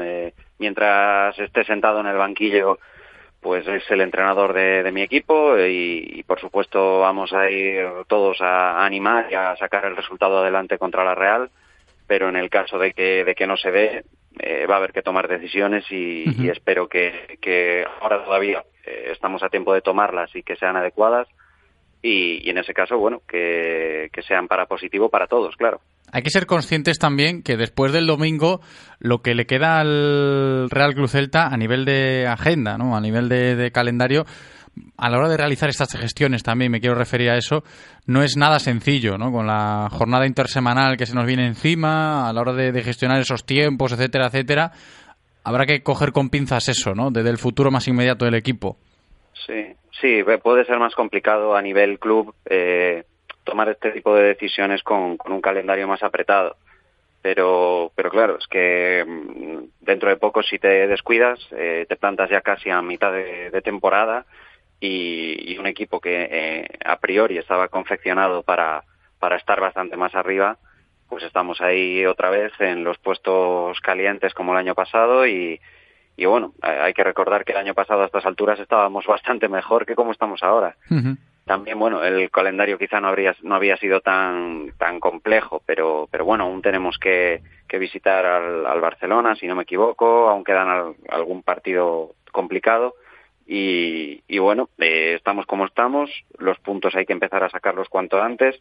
Yo eh, creo que, que bueno, que el, que el equipo, pues eso, tiene que demostrar mucho más de lo que está demostrando y, y, a día de hoy si este domingo no, no se saca una, un buen resultado contra la Real y se da una buena imagen en casa, me parece que, que, que eso, que, que una decisión dura pero, pero inevitable va a haber que tomar. Sí, yo creo que todas las voces un poco nos llevan a eso. Las informaciones sí. igual nos invitan a, a, una calma un poco más relativa. Mm, lo hemos estado eh, intentando por activo y por pasiva esta semana, rebuscar llamadas, mensajes, y lo que te encuentras es, de momento, esa relativa paciencia. Y le meto el concepto de relativa antes de la paciencia porque si las cosas van mal el domingo, lo que dices tú, Yago, seguramente se pida con mucho más eh, pues, sonido o jaleo esa demanda de que hay que dar un, un giro radical a esto porque si no te estancas. Y el Celta ahora mismo está estancado. Domingo Real Sociedad y el miércoles, ya la semana que viene, con esa jornada intersemanal, tienes que visitar el Benito Villamarín para medirte al, al Real Betis, que tampoco están muy bien las cosas por no. allí. Así no. que, a ver, de eso hablaremos la semana que viene. Pero sí que es cierto que, que, el domingo las miradas van a estar bastante puestas sobre Fran Escriba, sí, por supuesto, pero sobre lo que puede hacer el Celta ante una Real, que yo no sé si te intimida o no te intimida con todo lo que hemos comentado ya en el día de hoy, Yago. Sí, es una, a ver, es un equipo que está, que ha empezado muy bien la temporada, que están jugando muy bien también. Eh, lo, lo que he visto de la Real, pues me, me ha gustado mucho este, este año. Y, y, bueno, sí que mm, creo que nos van a poner las cosas muy difíciles. Me parece que como no, como no veamos una de las mejores imágenes del Celta, sino la mejor, eh, nos va a costar muchísimo sacar adelante el resultado. Y, y bueno, eh, yo también ahora mismo lo que más espero, lo que más deseo es que la gente de arriba, la gente de adelante, pues consiga eh, darle la vuelta a las estadísticas que se están moviendo. A día de hoy el Celta es el equipo que menos ataca. Eh, ya no digo eh, digo crear ocasiones, eh, tiros a puerta, etcétera. el equipo que menos ataca de toda la, de toda primera división y, y, por lo menos pues eh, darle un poco una vuelta a eso, ver que, vamos hacia arriba y que, y que podemos hacerle daño, porque es que si no, un equipo como la Real, eh, en cuanto eh, se pongan al mando del, del, partido y hagan un par de jugadas, nos pueden destrozar y no, y no, claro, sería luego muy difícil darle la vuelta al, al resultado. Sí, porque a la hora de interpretar esos eh, parámetros o, o esos automatismos que podamos ver ¿no? el domingo sobre el césped, cuesta un poco pensar que la Real cambie su forma de jugar por, eh, por eso de medirse al Celta. Insisto, al principio del programa lo comentábamos con John y está claro que la Real va a venir a lo que sabe y lo que está demostrando. Sí. El Celta es el que va a tener que adaptarse un poquito más y, y lo comentábamos también en la tertulia. Creemos que se antoja difícil que este Celta de Escribá pueda plantarse con un bloque más alto el domingo, así porque sí. Oye, que, que igual sí nos sorprende Escribá y, cambia radicalmente su idea y, todo esto. Pero a ver cómo están la, las cosas a la hora de, de, tantear futbolísticamente lo, de, lo del domingo, ¿eh? Sí, oja, ojalá, ya te digo. Eh, hay aún todavía también jugadores que, que no están a su nivel, que a día de hoy ya, ya no sé si pensar que es una cuestión de, de táctica, de disposición sobre el campo, eh, no lo sé, pero, pero eso, tanto por supuesto Yago como, como Santi, quizá también por momentos demasiado desconectado, demasiado lejos de la zona de peligro. Eh, Rafinha, pues todavía le está costando también, que no sé al final si, si va a estar o no para el domingo, de eso no me enteré. Eh, de momento no, está en duda lo de Rafinha, ya lo comentábamos antes. Tiene gastroenteritis aún, a ver qué pasa con él mañana en el último entrenamiento, pero en fin. En principio, pues también supongo que tendrá que estar Bryce y Bryce eh, pues está muy lejos todavía del mejor Bryce que vimos exactamente hace un año. Entonces, hay demasiados futbolistas que, que tienen que dar todavía no un paso, sino dos o tres hacia adelante para, para, para bueno, pues también eso, darle un poco la vuelta en el sentido de, de, esa línea de ataque que es lo que más estamos eh, sufriendo quizá, porque defender, bueno, eh, casi podemos decir que con respecto al año pasado, incluso los, las dos o tres últimas temporadas, se está defendiendo bastante mejor y así lo dicen las, las estadísticas de goles recibidos, pero es que el ataque yo no lo veo por ninguna parte. Y el tema del resultado a la hora de hacer esa porra que siempre hacemos aquí en las previas de Noticias Celta, Yago, ¿cómo va para el domingo? Yo creo que, a ver, los ánimos que hemos ido rescatando a lo largo de esta semana y sobre todo el día de hoy son bastante malos. Seguramente con el corazón digamos que el Celta vaya a ganar, pero a ver cómo está eso. Sí, la cabeza me dice una cosa, el corazón me dice otra. Voy a decir que ojalá sea un 2-1, pero, pero vamos a dejarlo ahí. Pues yo me tengo que dar con ese ojalá también, porque las cosas muy bien no pintan sobre el papel. Pero bueno, a ver qué le parece a Eloy, nuestro técnico que también se moja en esto de, las porras de Noticias Celta. A mí la cabeza y el corazón me dice que vamos a perder 1-4. Pues vale, pues venga, con la cabeza y con el corazón de Eloy, tan alegremente que dice que, el Celta pierde el domingo, ¿no? Pero bueno, a ver qué pasa, ¿no, Yago? La esperanza es lo último que se pierde, muy pendientes de lo que pase también con el futuro de Fran Escriba, a sabiendas de lo que vaya a pasar sobre el césped. Y sobre todo, y sobre todo, un último punto, eh, aún estamos a tiempo eh, de hacer una buena temporada. Aún estamos a, a tiempo. Aún estamos a tiempo. Palabras de Yago Tallón. Muchas gracias, como siempre, Yago, por aportar. Un abrazo. Gracias a vosotros, chicos. Un abrazo. Y hasta aquí toda la información diaria del Celta de la mano de Codere Apuestas y Grupo Comar. Si quieres apostar a tu equipo favorito, di Codere Apuestas. Si quieres tener cientos de mercados a tu disposición, di Codere Apuestas. Si quieres apostar online o en un local con tus amigos, di Codere Apuestas. Si quieres cobrar tu dinero al instante, di Codere Apuestas. Juega en un grande, apuesta en Codere. Juega con responsabilidad. Venga a nuestro espacio de apuestas Codere en Bingo Royal del Grupo Comar en Avenida García Barbón 3436. Radio Marca, el deporte que se vive. Radio Marca. ¿Qué ocurre cuando sabes de coches? Que todo el mundo te pregunta. ¿Qué taller de confianza recomiendo? ¿Cuál es el mejor sitio para comprar un seminuevo? ¿Dónde hay más ofertas en repuestos y revisiones? La respuesta es fácil. Rodosa. Los centros en Renault Dacia de Vigo, Nigrán, Cangas y ahora también en Ponteareas. Confía en su profesionalidad, incluso si tu coche no es un Renault. Rodosa.com. ¿Me acompañas a comprar ropa? Tengo que renovar el armario. Vale, pero luego tú me acompañas a comprar un Ford Kuga, que tengo que renovar el garaje. En Ford es tiempo de renovarse. En octubre renovamos exposiciones. Corre y llévate una de las últimas unidades del Ford Kuga 2019 edición totalmente equipado. Ahora por 18.350 euros. Financiando con FF Bank hasta fin de mes. Condiciones en Ford.es. Visítanos en Galmotor, tu concesionario Ford en Vigo, Caldas, Pontevedra y Lalín.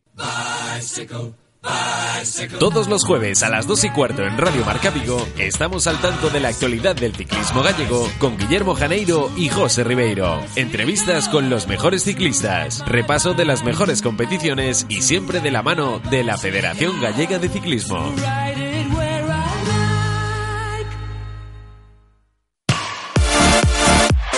Radio Marca, el deporte que se vive. Radio Marca.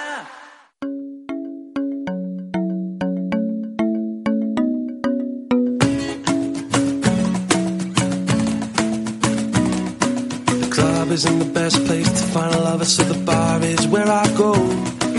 Me and my friends at the table doing shots, drinking fast, and then we talk slow. You come over and start up a conversation with just me, and trust me, I'll give it a chance. Yeah, take my hand, stop, putting the man on the jukebox, and then we start to dance, and I'm singing like, Girl, you know I want your love. Bien, pues es tiempo en directo Marca Amigo para recibir enseguida a nuestro representante de Codere Apuestas y Grupo Comar, Javi Picón, y conocer con él a lo largo de estos próximos minutos el panorama que tenemos en forma de partidazos de cara a este nuevo fin de semana. También hay que revisar esas cuotas, a ver cómo están y si podemos eh, rascar un poquillo de dinerillo extra, porque para eso está aquí con nosotros todos los viernes Javi Picón. Vamos a ver si sus consejos nos valen para un nuevo fin de semana. Javi, ¿qué tal? ¿Cómo estás? Hola, muy buenas. Muy buenas, bienvenido. Un nuevo fin de semana que tenemos por delante, con nuevos partidos, con el menú de nuestros equipos. Hay que estar pendientes, como siempre, del Celta, del Depor, del Lugo, a ver qué nos traes también con esa 100% gallega. Y luego la parabólica, ¿no? Que también, aunque suena tópico, como bien dices tú, tenemos el fin de semana bien cargado, ¿no? De buenos partidos europeos y eso que venimos de una semana con competición europea, con Champions y con Europa League. Exacto, esta es una de estas semanas en las que si te gusta el fútbol, estás, si no te gusta el fútbol estás perdido y si te gusta, pues mira, ya enlazaste que ayer Europa League, antes de ayer Champions, etcétera. Y ya nos ponemos ahora con otra jornada de liga más, que menos mal que viene ya, que cuando las van bien, que vengan rápido los partidos para intentar arreglarlo, que buena falta nos hace. Sí, sí, sí, yo eso de que a veces se comenta, ¿no? Oye, que se hace larga la espera al próximo partido, sí o no. Está claro que para los nuestros, si hablamos en clave Celta y en clave Depor, sin ir más lejos, pues que llegue rápido ya el próximo partido para por lo menos ver qué pasa. Tener esa sensación de a ver qué pasa, ¿no, Javi?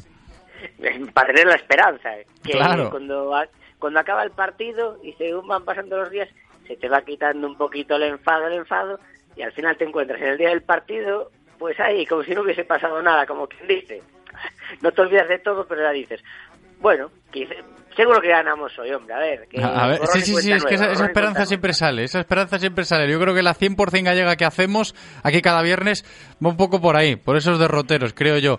Aquí, Javi, antes, cuando hablábamos en directo Marca Vigo con John Cuezba desde Donosti, analizando un poco a la Real Sociedad, pues decíamos, estamos aburridos un poco, ese sentimiento de aburrimiento que transmite el Celta. Allí en Coruña estáis enfadados, me imagino. Pues bueno, ya no sé si ni enfadados, pues decepcionados más bien. Ya no enfadados, decepcionados, porque el rendimiento está siendo pues malo, no, malísimo, por decir algo, por poner un calificativo, malísimo. Pero lo que te decía, pasan los días y dices, bueno, a ver si ese famoso punto de inflexión esta semana. Te viene otra vez el antepenúltimo, pues a ver si puedes sacar algo positivo. No queda otra, vamos, esto es fútbol, hay que intentar darle la vuelta como sea. Sí, a ver qué pasa en esta nueva jornada de liga, tanto en primera división como en segunda, como en las ligas extranjeras a nivel europeo, que luego Javi nos contará los partidazos que tenemos, como siempre, ¿eh? para tenerlos ahí en la agenda, bien anotados, bien a mano, por si te aburres el sábado o el domingo. Anda, pues mira, hasta ahora tengo este partidazo de la Bundesliga, o este otro de la Premier, o este otro de la Serie A. Así que vamos ya con las apuestas del día. Vamos a empezar con la primera, como siempre, con este respaldo de Codere Apuestas y Grupo Comar, la 100% gallega, la de los nuestros. Javi, adelante. Venga, empezamos con el Celta Real Sociedad. Ahí vamos ya a tirar de fe, porque ya en la gallega no nos queda otra, ¿eh? porque ya el juego hasta ahora no podemos apostar mucho por ellos, pero vamos a pensar lo que decíamos, de que va a ser el punto de inflexión, y aquí vamos a marcar una victoria del Celta y marcan ambos equipos. La Real, pues bueno, es un cañón, ofensivamente está funcionando a las mil maravillas, pero bueno, el momento de hacerse fuerte, el famoso punto de inflexión, qué mejor que hacerlo en casa, Hombre. para dar una alegría a la afición, y yo pienso que esta victoria del Celta y el marcan ambos, que me parece bastante claro, se puede dar. Te digo que es una cuota, pero tremendamente buena y alta, 5.50 esta variable Caray. que ponemos. Sí, sí, no sí. no. Interesante cuanto menos. Que por cierto, los juegos de palabras con la fe este fin de semana en Casa Celta, no sé yo si están bien tirados o no. Por eso de que Fran escriba en su sudadera con sus iniciales, siempre tiene fe escrito ahí, ¿no? Fran Sí, pues escriba. Pero el tema de, de la fe, a ver cómo está esto, porque el entrenador, no sé cómo lo ves tú desde fuera, llega un poquito cuestionado, ¿eh? Lo hemos valorado esta semana, las dudas han vuelto. ¿Cómo está el tema de Fran escriba, Javi, eh?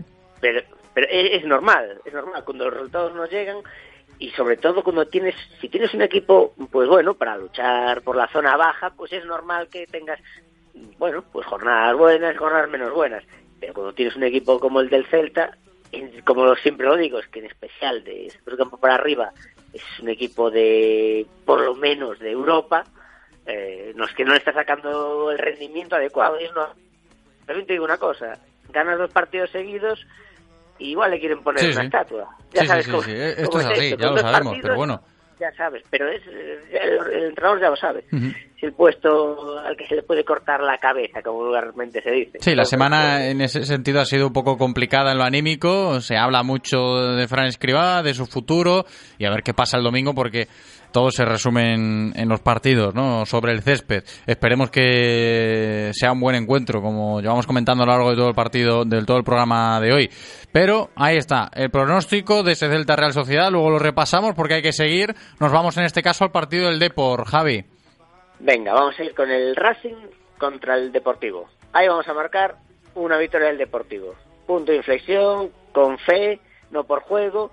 Entonces, está también muy bien pagado, está rondando los 3 euros la victoria contra el penúltimo, aunque tú seas el último, claro, pues está bien pagada, con aspiraciones a que eh, se pueda revertir la situación. Entonces, marcamos la victoria del Deportivo. Fijaos otro partido de este, de este estilo que si la semana pasada hablábamos de el Depor Málaga como un partido fuera de contexto, el Racing de Santander Deportivo en otros tiempos pues sí, igual, oye, sonaba otra cosa, pero fíjate dónde están los dos ahora mismo. Pero bueno, Exacto.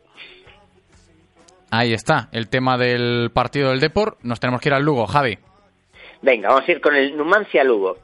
Y ahí vamos a marcar que el Lugo gana alguna de las dos partes.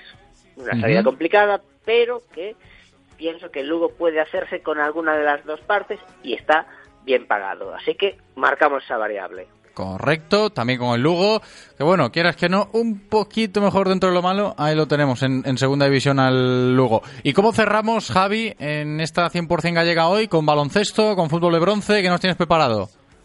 Pues nos vamos a ir con básquet. Venga. Con nuestros amigos de Santiago.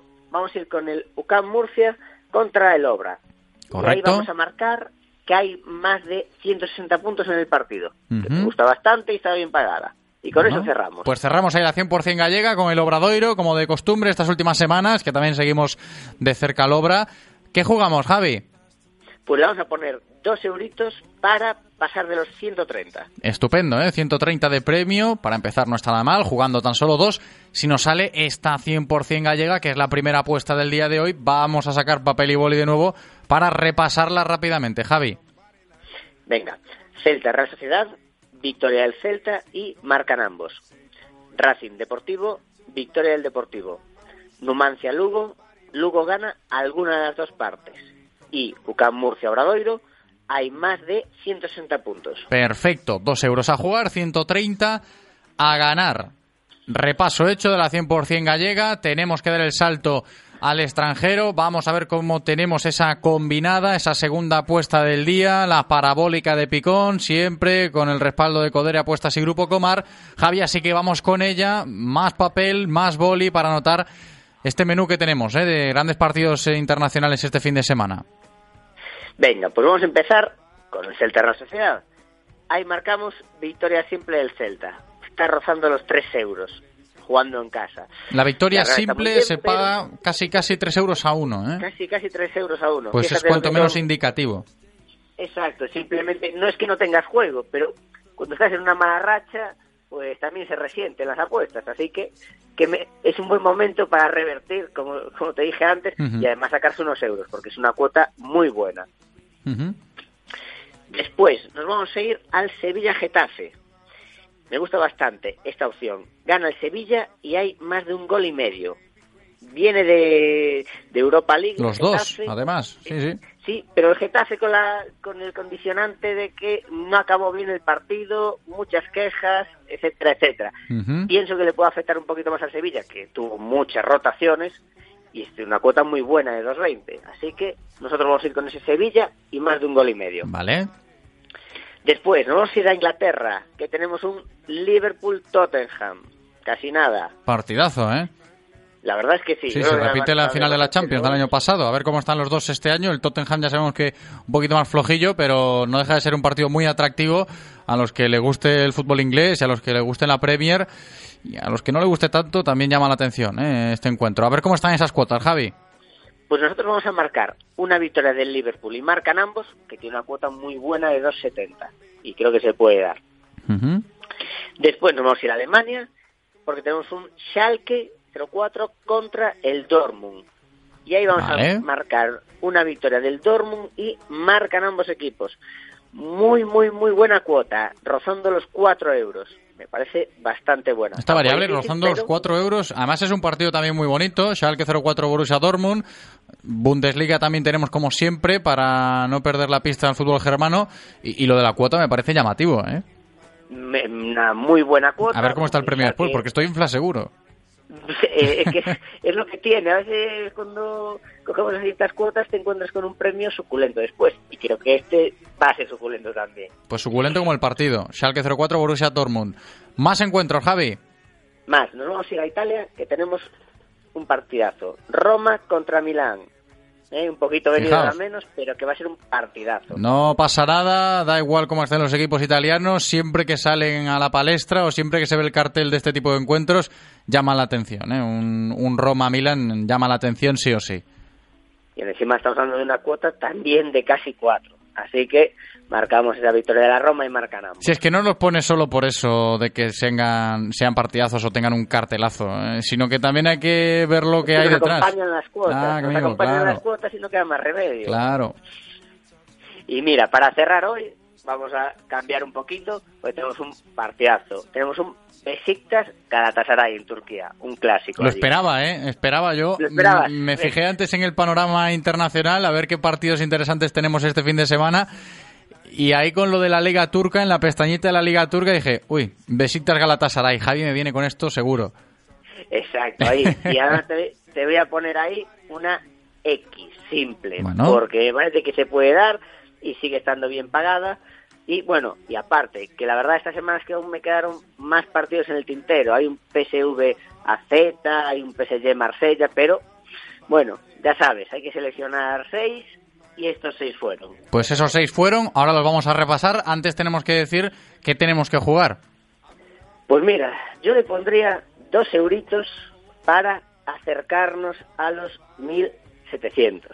Pues fijaos, ¿eh? casi 1.700 de premio que tenemos si jugamos dos euros a esta combinada, la parabólica de Picón que hemos trazado en el día de hoy con buenos partidos, interesantes cuanto menos en sus respectivas competiciones y lo que hay detrás, decíamos antes, las cuotas buenísimas. Vamos a repasar esta combinada, Javi. Venga, Celta Real Sociedad, victoria del Celta. Sevilla Getafe, victoria del Sevilla y más de 1,5 goles. Liverpool Tottenham, victoria del Liverpool y marcan ambos equipos. Schalke Dortmund, victoria del Dortmund y marcan ambos equipos. Roma Milán, victoria de la Roma y marcan ambos equipos. Y por último, Besiktas Galatasaray X. Perfecto, jugamos dos para poder ganar casi 1.700 euros, ¿eh? que no está nada mal para empezar el fin de semana con una sonrisa o para terminarlo, ¿eh? después de que hayan finalizado estos partidos que hemos comentado, una semana más, un viernes más, con Javi Picón, al cual le damos las gracias como siempre. Javi, de verdad, gracias y un abrazo, buen fin de... Igualmente, un abrazo. I'm in love with your body. And last night you were in my room. Y a vosotros os digo que podéis ganar premios gracias a Codere Apuestas y Grupo Comar escuchando Radio Marca Vigo, enviándonos una foto con la apuesta que realicéis a nuestro WhatsApp, que es el 680-101-642. Y ya sabéis que hay que apostar siempre, siempre, siempre con responsabilidad y siendo mayores de 18 años.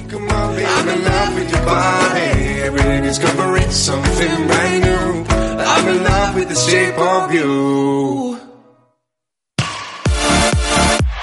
Radio Marca, el deporte que se vive. Radio Marca. En Autos Rosas, al igual que el Celta, sabemos que lo bueno es lo de aquí, lo de nuestra tierra. apoyando a nuestros deportistas y reconquistando calles con la mejor selección de vehículos. Nunca hemos sido peores y jamás lo seremos. Autos Rosas, orgullosos de crear movimiento en Vigo desde 1982. ¿Y eso? ¿Lo has visto? ¡Wow! Mira esas líneas. ¿Y las llantas? ¡Vaya diseño! ¿Es el nuevo Nissan Qashqai Q-Line? El crossover líder del mercado ahora con un diseño exclusivo perfectamente diseñado. Nuevo Nissan Qashqai Q-Line. Descúbrelo ya en tu concesionario. Nissan Innovation That Excites. Rofer Vigo, carretera de Madrid 210 en Vigo, Pontevedra. En Radio Marca Vigo estrenamos nuevo WhatsApp para que tú también formes parte. Envía un mensaje de voz al número 680-101-642. Opina de lo que quieras y haz la radio con nosotros. Radio Marca, el deporte que se vive. Radio Marca.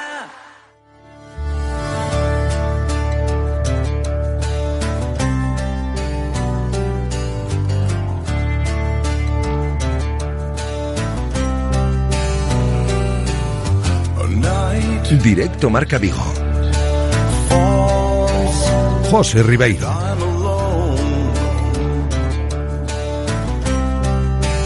Son las 2 y 31 minutos, casi 32 ya de la tarde de este viernes 25 de octubre. Aquí seguimos en directo Marca Vigo. Hablamos ahora de vela porque hoy es un día importante para el deporte náutico vigués, por eso de que comienza la Semana del Atlántico Ciudad de Vigo, potenciada por el Real Club Náutico de Vigo, un evento que hasta el próximo 3 de noviembre pues eh, empapará nuestra ciudad de vela de mucha calidad y no solo por la cantidad de participantes que tendremos en nuestros campos, que ahora lo vamos a comentar, sino también por la magnitud de la organización, así que por eso está ahí con nosotros el vicepresidente del Real Club Náutico de Vigo, José Antonio Portela. ¿Qué tal? ¿Cómo estás?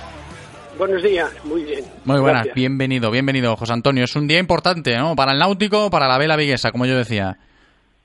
Yo creo que es un día muy importante para, para la ciudad, por supuesto para el náutico de Vigo y para la vela en general. Es un día importante, la Semana del Atlántico de Vigo es un evento realmente casi a nivel nacional e internacional. Ahora vamos a profundizar, José Antonio, un poquito en todo lo que nos va a deparar este evento estos próximos días a nivel de participantes, de los campos de regatas que tenemos, pero se notaba todo esto ya en, esta semana en el acto de presentación, ¿no? De, lo que estamos hablando, que, que un acto importante, de que Vigo se va a empapar de mucha vela, de mucha calidad esta semana próxima, porque ya se palpaba en el ambiente en el mismo acto de presentación. Sí, tengamos en cuenta que la Semana del Atlántico eh, junta dos, dos eventos diferentes. Uno, esta semana, este fin de semana, un, clases, las diferentes clases FIN, Láser, 420, Boring, Snipe, es un tipo de regata, y la semana siguiente nos dedicamos exclusivamente a Optimis, a los niños. Las dos tienen mm, muchísima importancia. Por ejemplo, hoy empezamos la Copa de España de Boring, Campeonato de España, es decir, que, que es una, un- un- una prueba a nivel nacional, internacional, con campeones del mundo compitiendo hoy en la Ría de Vigo durante todo el fin de semana y la semana siguiente Optimis con 400 niños, que se dice muy fácil, 400 Ujú. niños en la Ría de Vigo navegando, que es un verdadero espectáculo. ¿eh? Y tanto, ¿no? Es que la magnitud, yo decía, la magnitud se mide o se puede medir esta semana en el Atlántico Ciudad de Vigo por la organización, por un poquito la historia también que, que tiene el evento, hay que comentarlo esto, podemos hacerlo José Antonio, y luego la cantidad de, de participantes. Sobre todo llama la atención lo de los niños, ¿no, José Antonio? es el futuro. ¿eh? Es decir, vamos por parte. Primero, esto es el 44 aniversario de la regata Martín Barreiro, que después se transformó en Semana del Atlántico, que ya tiene 20 años, y después la unión con Viana do Castelo en el tema internacional España-Portugal, que lleva seis años. Decir, juntamos tres, tres cosas diferentes. El tema de los niños es el futuro. Es decir, yo creo que todo, todo deporte que no cuide la, la, la iniciación, el niño, el- se equivoca, porque es, el futuro es el- la semilla que el día de mañana va a tener cualquier deporte. En Vigo tenemos, en Vigo, en Galicia, en Rías Bajas, no es igual, tenemos los mejores patrones a nivel nacional e internacional. Es que hablar de Gonzalo Araujo, hablar de, de Víctor Mariño, hablar de mil nombres cómo han empezado? Con el náutico, en Optimis, siendo niños, con la escuela de vela, etcétera. Es decir, ese es el futuro de cualquier, de cualquier club, el futuro de cualquier deporte, el futuro del náutico de Vigo. Y encima juntamos 400 niños, muy complicado de organizar, y me explico, una cosa es hablar con adultos, y otras son niños que las condiciones del mar, si se nos complican, tenemos que tener mucho cuidado, zodias, eh, mm, eh, eh, gente vigilándolos, jueces, es complicado. Sí, sí, sí, Pero por es eso... evento precioso, ¿eh? Por eso también la organización, ¿no? Que lo de la historia, luego lo comentamos también porque tiene su aquel, la organización va a estar muy muy marcada, ¿no? A la hora de, de llevar a cabo toda esta semana del Atlántico en Ciudad de Vigo, estos próximos días tiene tiene bastante importancia, ¿no, José Antonio? Es muy complicado, ¿eh? porque repito, hablamos de niños. Entonces, un adulto en un momento cae al agua, un golpe en un barco, una botavara, en fin, tiene una más fácil solución. Un niño es muy complicado y tenemos que tener un número de, por cada número de niños tenemos que tener una zodia y una persona vigilando. Después los campos de regatas siempre los determinamos en el, en el día, es decir, depende el, el- el día donde viene el viento, donde el mar, las corrientes, en fin, eso es muy complicado. Cada cosa la vamos definiendo en un momento, pero la organización es muy complicada, porque pues estos niños durante tres días tienes que darle de desayunar, de comer, de cenar, de dormir, de, de entretenerlos, de preparar velas, de... eh, Claro. complicado, ¿eh? El Sí, sí, náutico sí. tiene de verdad una función muy complicada que gracias a Dios vamos llevando de la mejor manera. Sí, esperemos que por muchos años más. Eh, José Antonio, otra cuestión importante de cara a esto que estamos comentando, si hablamos de deporte náutico, siempre hay que estar muy pendientes de la climatología. Echamos un ojo al tiempo, para el fin de semana lo tendremos bueno, ¿cómo está esto? Eh, no sabemos. No y sabemos aún. un ejemplo. La semana pasada teníamos la regata en Guardiamarinas y todos recordamos un sábado pasado horrible, Sí. horrible lluvia, viento, y el domingo casi estaba día de playa. Es decir, es muy difícil. Hasta, hasta casi media hora antes de empezar una regata no sabes lo que va a suceder. Ujú. De todas formas, eh, José Antonio, volviendo al tema de los niños, ¿cómo se puede explicar que la gente que nos esté escuchando a día de hoy, en este momento, y que quieras que no, le guste un poquito el mundo de la vela y a los que no le guste tanto, que lo sepan también? ¿Cómo se puede explicar esto que, que estamos valorando? La cantidad de niños que podemos llegar a manejar y que se están manejando, no sé las cifras exactas ni, ni el transcurso de la evolución en estos últimos años, pero creo que ha sido muy positivo y, y sigue siendo muy favorable el hecho de que igual cada vez son más ¿no? los niños y niñas que se animan a, a salir a regatear y en eventos tan importantes como la Semana del Atlántico, por supuesto. Hemos llegado a acuerdos con el Consejo, con colegios, con instituciones, para eh, promocionar el, deporte base desde los niños. El- tenemos cursos permanentemente todo el año para niños. Entonces, mm, eh, ese es, de verdad ese es el futuro, me- meter a los niños. Eh, después hay otra cosa, los valores que se adquieren navegando son muy importantes, porque no es y, sin entrar en comparaciones, pero, pero sí, es decir, un partido de fútbol, el chaval sale al campo, juega, se viste y se va. Aquí tienen que llegar, estar pendientes del tiempo, preparar su barco, armarlo, echarlo al mar, salir a navegar. A veces hay viento o no, y si no hay viento, pues con las encalmadas están esperando, aguantando, y si hay mucho viento, lo tienen muy complicado. Después todo esto, vuelta al puerto, vuelta a desarmar el barco, vuelta a endulzarlo, vuelta a guardarlo. Decir, Después depende, aunque son barcos individuales, depende del compañerismo, de, de cómo funcionan los demás, de cómo te ayudan, de que, de que son equipos. Es un tema sacrificado. Es decir, yo creo que son valores que le estamos educando a todos los niños que el día de mañana le valdrán para su profesión, para su vida familiar, etcétera, etcétera. También hay que ser conscientes, José Antonio, de dónde estamos, ¿no? Y aquí el tema de, la historia de este evento de la Semana del Atlántico Ciudad de Vigo, pues nos puede explicar un poco esto. ¿Por qué perduran citas como esta durante tantos y tantos años? Creo que la explicación la encontramos en el entorno de Vigo y la comarca. Cada vez que hablamos de vela aquí, con gente de- del mundillo, con pues eh, personas que han estado ligadas al mundo de la vela durante muchos años, vamos siempre a parar al mismo sitio. El entorno, nuestros campos de regatas, eh, cómo se cómo se practica este deporte en Vigo y en la comarca, etcétera, etcétera. es que tenemos una ría que no la valoramos, es, es algo excepcional. Es decir, el que podamos realizar regatas, tanto en invierno como en verano, porque las CIES nos cubren siempre ese temporal, de ese mar bravo. Eh, tenemos un campo ancho, que, te- que con diferentes vientos, porque la ventaja de la ría de Vigo es que depende del momento tenemos vientos de diferentes lugares que nos, nos permiten realizar regatas todos los días. En, en- en- si vamos a la costa cantábrica o el Atlántico en general, eh, en invierno es imposible realizar regatas por el, por el tema del mar, vientos. Aquí no, aquí tenemos regatas, de hecho, la regata de niños, que puede ser como la que más teníamos que proteger, la tenemos en noviembre. Porque si esto fuera julio, agosto, si no, no, en noviembre, y que se puede realizar perfectamente. ¿Qué sucede? Que Vigo es una ciudad volcada al mar. Vivimos del mar, pero no Vigo, me refiero Vigo, Cangas, Moaña, Domayo, Bayona, eh, Bouzas. Estamos volcados al mar. Y eso es lo que nos está dando un criadero de niños permanente. Otra cosa, que la gente no lo sabe. La ría de Vigo tiene 14, entre puertos y marinas, 14 instalaciones. Esto es algo que no se encuentra en ningún lado de España. Tantas instalaciones donde hay tantos barcos, tanta afición, no la hay. Eso al final repercute en una afición al mar. Y tanto, ¿eh? a disfrutar mucho del deporte náutico desde hoy hasta la próxima semana, con esta semana del Atlántico Ciudad de Vigo, que hoy hemos eh, presentado con el vicepresidente del Real Club Náutico de Vigo, José Antonio Portela. Muchas gracias, un abrazo. Eh, igualmente, gracias, gracias a ustedes. Hasta ahora. Collab creations bump like agony, no doubt. I put it down, never slouch. As long as my credit can vouch, a dog could Y vamos a cambiar completamente de registro para continuar en directo Marca Vigo, porque hoy vamos a hablar de boxeo, en este caso en el contexto del Campeonato del Mundo de Kickboxing que se está celebrando en Sarajevo, en Bosnia-Herzegovina, por eso de que allí tenemos a nuestro máximo exponente del boxeo vigués, Alberto Loureiro. Hemos hablado con él esta mañana, hemos rescatado unas declaraciones interesantes que nos ha comentado.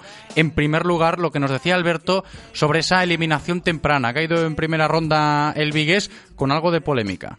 Pues en primera ronda me tocó, bueno, contra Croacia y hice mi trabajo. Eh, la verdad que, bueno, pensé que había puntuado bastante claro, ya fueran con manos, low eh, bueno, tuvimos varios cruces y la verdad que yo me estaba viendo ganador todo el combate. Hasta que, bueno, al final eso de la contienda le dieron ganador a él.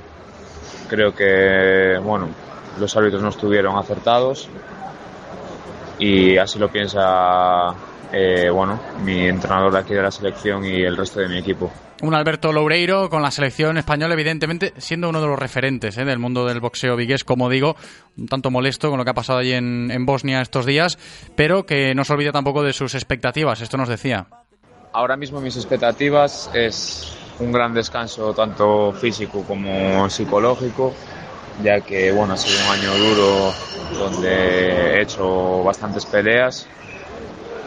Y nada más empezar el año seguramente disputaré el Campeonato de España profesional contra el actual campeón Adrián Rebolé en 78-100 y bueno, eh, luego intentar volver a, al europeo del año que viene, que es lo que cuadra, e intentar sacar una medalla allí.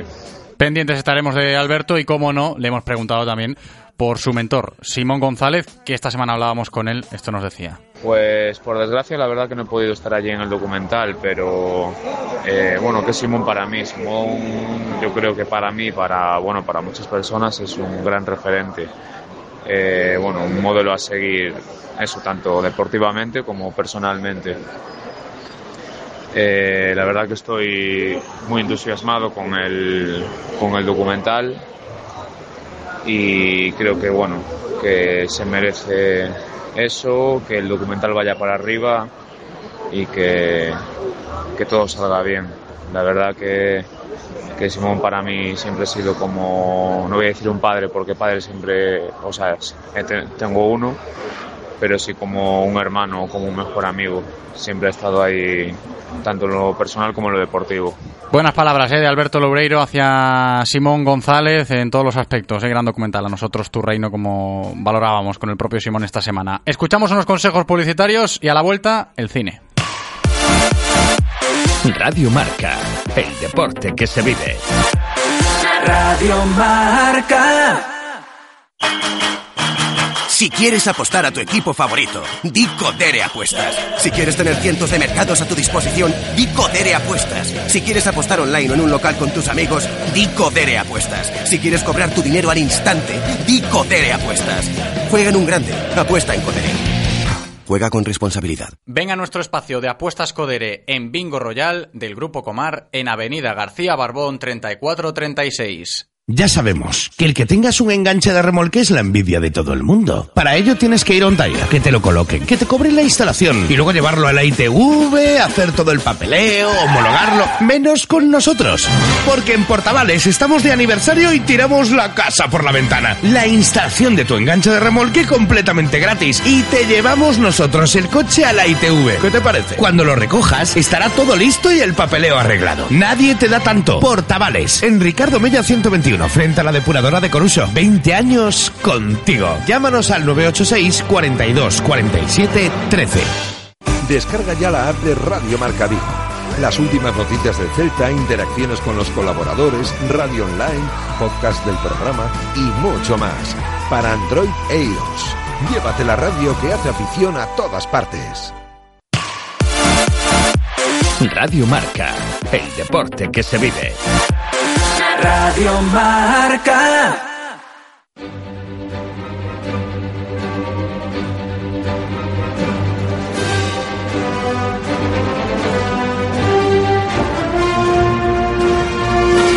En Radio Marca Vigo hablamos de cine de la mano de Gran Vía Cines con Ramón Méndez.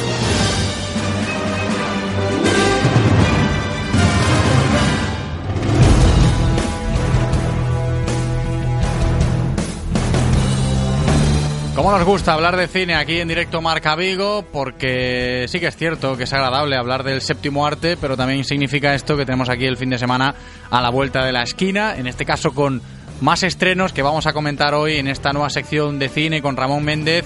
Lo recordamos, enlatada, esto está grabado, como bien explicamos la semana pasada, pero vosotros tenéis la opción de seguir ganando entradas dobles gracias al Centro Comercial Gran Vía de Vigo, este apoyo que tenemos de ellos para que escuchando Radio Marca Vigo vayáis gratis al cine. Líneas abiertas ya, los tres primeros en llamar se llevan una de las tres entradas dobles que estamos regalando. 986 43 6838 986 43 6838 o 986 43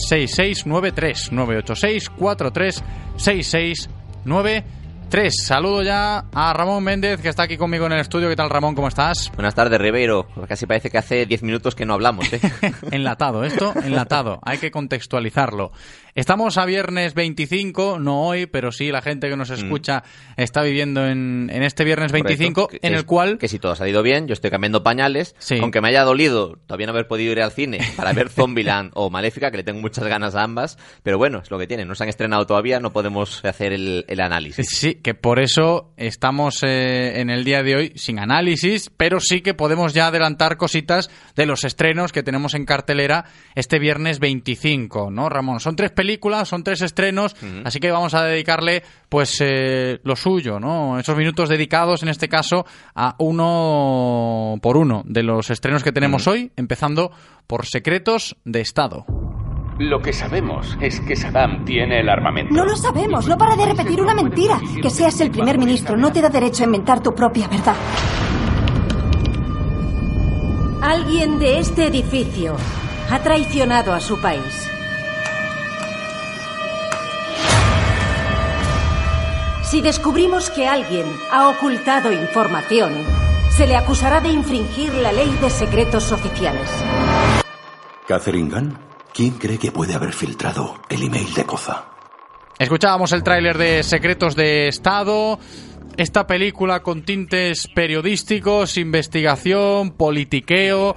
A ver, mm, me imagino que no será para todos los públicos, que tendrá algo de complejidad, pero por ahí van un poco los tiros, ¿no, Ramón? No, no, y de hecho me gusta que, que para una vez que vas al cine, que fue cuando fuiste a ver Mientras dure la Sí, guerra, la última viste vez que este fui al cine- y te llamó la atención. La última vez que fui al cine, pues en esa película de Mientras dure la guerra, me fijé en los trailers, que siempre, a ver, que, que en esos momentos antes de las películas somos conscientes, yo creo que nos pasa a todos, ¿no? Que, que estamos pendientes de los trailers y ya nos vamos devorando bueno, las palomitas, las gominolas, todo ya cuando empiezan los Sí. trailers y luego ya empieza la película que vas a ver en cuestión. Que bueno, y- que esto de, tiene- devorar, esto de devorar las palomitas es claramente un problema de autocontrol, ¿vale? Lo tenemos todos. Lo reconozco, lo reconozco. Pero es un problema de No, autocontrol. me, me di cuenta, me fijé. El día que fui al cine a ver mientras duró la guerra, eh, el tráiler de Secretos de Estado, pues oye, por el tema de- periodístico, en este caso de Mm. investigación, me llamó la atención como, mira, te lo voy a reconocer, me pasó lo mismo con la película de Spotlight.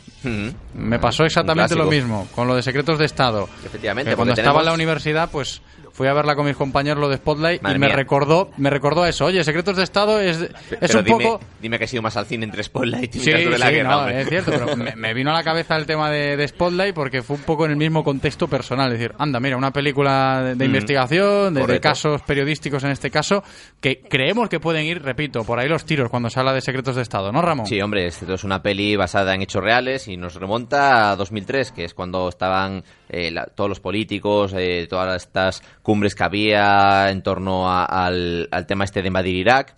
Y en este caso, pues se centra un poco en, la- en el personaje de la traductora del cuartel general de comunicaciones del gobierno británico, Catherine Gang, que está interpretado por Keira Knightley, porque filtra un, un email, ¿no? Un email eh, clasificado en el que surgía un poco a espiar a miembros del Consejo de Seguridad de las Naciones Unidas, un poco como intentando forzar y manipular un poco todo para conseguir que se, que se fuese a la guerra. Y claro, pues bueno, ella Obviamente la pillan, se monta ahí un juicio, que la quieren mandar a prisión, etcétera, etcétera, y nos presenta un poco todo lo que pasó en aquella época desde el punto de vista de este personaje fundamental, que es quien filtra el mail, quien desvela estos tejemanejes que había entre las sombras, y nos presenta pues tanto su, su lucha por la libertad como su vida y los problemas que tiene con su matrimonio, pues por las decisiones que, que va tomando, claro. Y claro, eh, sobre todo para nosotros aquí, desde la radio, desde el periodismo puro, pues hombre, también da gusto ver que se hacen este tipo de películas, ¿no? Claro, En el que el claro, por eso me periodismo llamó la atención. Es el protagonista, claro. Pero bueno, que eso, una peli, obviamente, como bien decías, seguramente no para todos los públicos, porque tiene pinta de, de ser una peli seria, dura, profunda y con mucho eh, elemento realista. Pero, ojo, que puede ser una peli, una, de lo que yo llamo peli documental, que te lo ponen de forma ficticia y un poco adornado, pero te ayuda a transmitir la realidad y que acaba dejando lo que decimos siempre, ese posito con el que, pe- el Sí. que darle luego a la cabeza. Sí, si hablamos de reparto destacado o no, Ramón. Hombre, ya solo el personaje que era Knightley, eh, vaya, o sea, es una peli que tiene su, su presupuesto y, y- y- y no sé, a mí tiene buena pinta, pero insisto, tiene que ser con ganas. No es una peli, lo que suele decir, no, no es peli de domingo por la tarde. Sí, me gusta ese símil que utiliza mucho Ramón, ¿eh? a la hora de, de escribir películas que quizás nos eh, requieran algo más de atención que otras, en este caso Secretos de Estado, que se estrena hoy.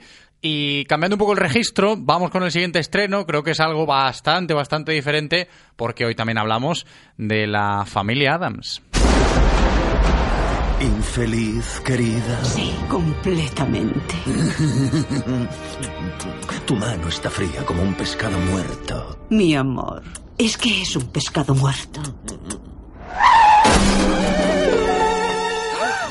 Un atropello.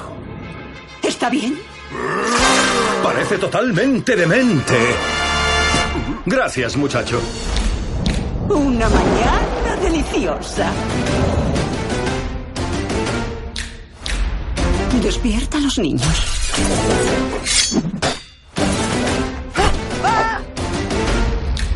Está bien, ya estoy despierta. Un clásico, Ramón, ahí estábamos escuchando el tráiler de la familia Adams. Un clásico que, claro, llamarlo clásico al Family Adams es casi un- una falta de respeto, porque nunca, nunca llegó a ser clásico porque nunca murió, siempre estuvieron ahí. Que claro, eh, la familia Adams ya empezó pues en aquellas, eh, bueno, aquellos personajes que creó Charles Adams, en, en plan poco ego, el, el autor Charles Adams Ujú. crea la familia Adams, es decir, Sí, me encanta, me encanta no, ese, no- no se gustaba, no, ese detalle. no- se quería él mismo ni nada. ¿no? Bueno, pero bueno, eh, más allá de que sea un reflejo de cómo él veía a su familia o lo que sea, pues cierto es que empezó siendo una clásica serie de blanco y negro, ya estamos hablando de una serie blanco y negro, que luego se hizo famosísima pues con, con la las clásicas películas también de interpretadas, o sea, protagonizadas por Raúl Julia de, de principios de los 90, que luego tuvo sus, sus series de animación, que tiene un musical, que yo desde aquí, a quien pueda ver el musical, que bueno, por Vigo estuvo, eh, no sé si el año pasado, hace ya un año y medio igual, que, que me encantó, o sea, quien tenga ocasión de verlo, ir a verlo a Madrid o cuando vuelva por aquí, lo recomiendo encarecidamente. Y, y claro, es una un, concepto de familia que, que entra muy bien, porque son una familia macabra que ven el- la belleza en, en lo gótico, pero llevado al extremo, en los, en los monstruos, en, los, en, en, en Halloween, en las lápidas, en todo lo oscuro, en todo lo que tenga que ver así con, con la muerte. No es una peli, no es una peli, no es un concepto, no es una franquicia en la que haya, pues así, mucho vampiro, mucho hombre lobo, no es, no es eh, tanto la familia Monster en sí misma, sino simplemente una especie de familia inadaptada socialmente a lo que es normal en la sociedad y que va un poco a contracorriente. Y en esta nueva aventura, que, que es, de animación, está hecha por ordenador, la, la nueva entrega, pues nos presenta a la familia Adams en un momento crítico, porque, y esto es una cosa que me encanta, eh, se enfrentan a una presentadora de un reality show, en el que, pues obviamente, los quieren eh, utilizarlos, claro, son tan raros que en la televisión actual, si esto si esta Sí, existiese, pues sería pues como las Kardashian Un- o como el documental que había un Osbourne. megaproducto. Claro, en plan, vamos a grabar esta familia 24-7 porque nos da de qué hablar, nos da eh, carnaza para, para petarlo en audiencias. Y eso, y todo esto mientras se preparan para uno de los festejos tradicionales de los Adams, o sea, seguramente algo macabro. Sí, y no cabe duda que seguramente los amantes, eh, los clásicos que, que llevan siguiendo mucho a la familia Adams. Mm, Pero les también los pequeños, los más Sí, pequeños de porque la estamos casa. hablando de una película de animación que, Sí. que igual encaja también en este sentido para, para todos los públicos a la hora de hablar de este estreno de la familia Adams. Y nos queda el tercero. En el día de hoy, viernes 25, también se estrena en los cines del Centro Comercial Gran Vía de Vigo. La tenemos ahí en la cartelera. El silencio de la Ciudad Blanca. Hoy vamos a hablar de los crímenes de los durmientes. Bienvenido a casa. Como verás, han cambiado algunas cosas por aquí en tu ausencia. Un placer conocerle, inspector Ayala. La postura de las víctimas es exactamente la misma. No le importa lo que son, sino lo que representan. Este asesinato es una réplica de los anteriores. Me temo que ha vuelto a empezar. No vamos a encontrar huellas. Demasiado meticuloso. El silencio de la Ciudad Blanca. Ramón, ¿qué podemos decir de esta película? Pues mira, esta es la película española de la semana, que ya hacía un par de semanas que no teníamos Ahí película estamos. española. Con el Y- cine español, siempre aquí en Radio Marca Vigo. Y bueno, ojo, una película con, con un reparto bastante interesante, que está Belén Rueda, está Javier Rey, está Aura Garrido, Manolo Sauto, o sea, hay, hay em, reparto interesante. Y básicamente pues nos, eh, nos lleva al año 2006 en Victoria, en Vitoria, perdón, en el que pues aparecen los cadáveres de un chico y una chica de 20 años en la cripta de la Catedral Vieja y aparecen desnudos en todo lo, en lo que parece ser claramente una especie de, de ritual. ¿Qué pasa? Que este ritual parece como que el asesino que lo está llevando a cabo lo hace cada cierto tiempo y tiene un poco a la ciudad aterrada desde hace décadas. Y entonces pues nos ponen la piel de- del inspector Unai López de Ayala, que es experto en perfiles criminales y que investiga eh, pues cómo básicamente intenta encontrar al ladrón, intentar detener esta oleada de asesinatos rituales y parece ser que las redes sociales van a ser un elemento clave pues eh, obviamente una investigación de estas características a día de hoy, lógicamente está contaminadísimo por redes sociales y por eh, pistas falsas, etcétera, etcétera. Y tengo curiosidad por ver cómo se plasma esa investigación y cómo se plasma esa contaminación de redes sociales, a ver qué tal hecho está. Sí, muchos casos también que se nos vienen a la cabeza, ¿no? En la vida real, relacionados con este tema de investigaciones de crímenes, intoxicados por las redes sociales, falsos bulos, etcétera, etcétera. Puede ser interesante la película si la enfocamos desde esa Sí, sí. perspectiva. Y ¿eh? además lo podemos enlazar incluso con la primera película de hoy, en plan, el periodismo, cómo el periodismo se complica Sí. con las redes sociales. Pues ahí está. Pues eh, perfectamente hilado nos queda hoy el cine con El silencio de la ciudad blanca, que también se estrena. Y solo nos queda darle las gracias a Ramón, que siga disfrutando mucho del séptimo arte y que nos lo siga contando aquí en Radio Marca Vigo. Ramón, gracias, un abrazo. Hasta la próxima.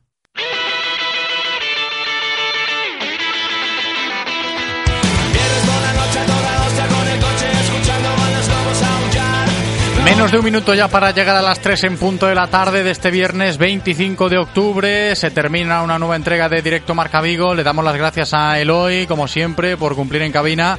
Gracias también a todos vosotros por estar al otro lado escuchándonos. Yo me despido hasta el domingo, que os contamos el Celta Real Sociedad en marcador. Chao. Bailar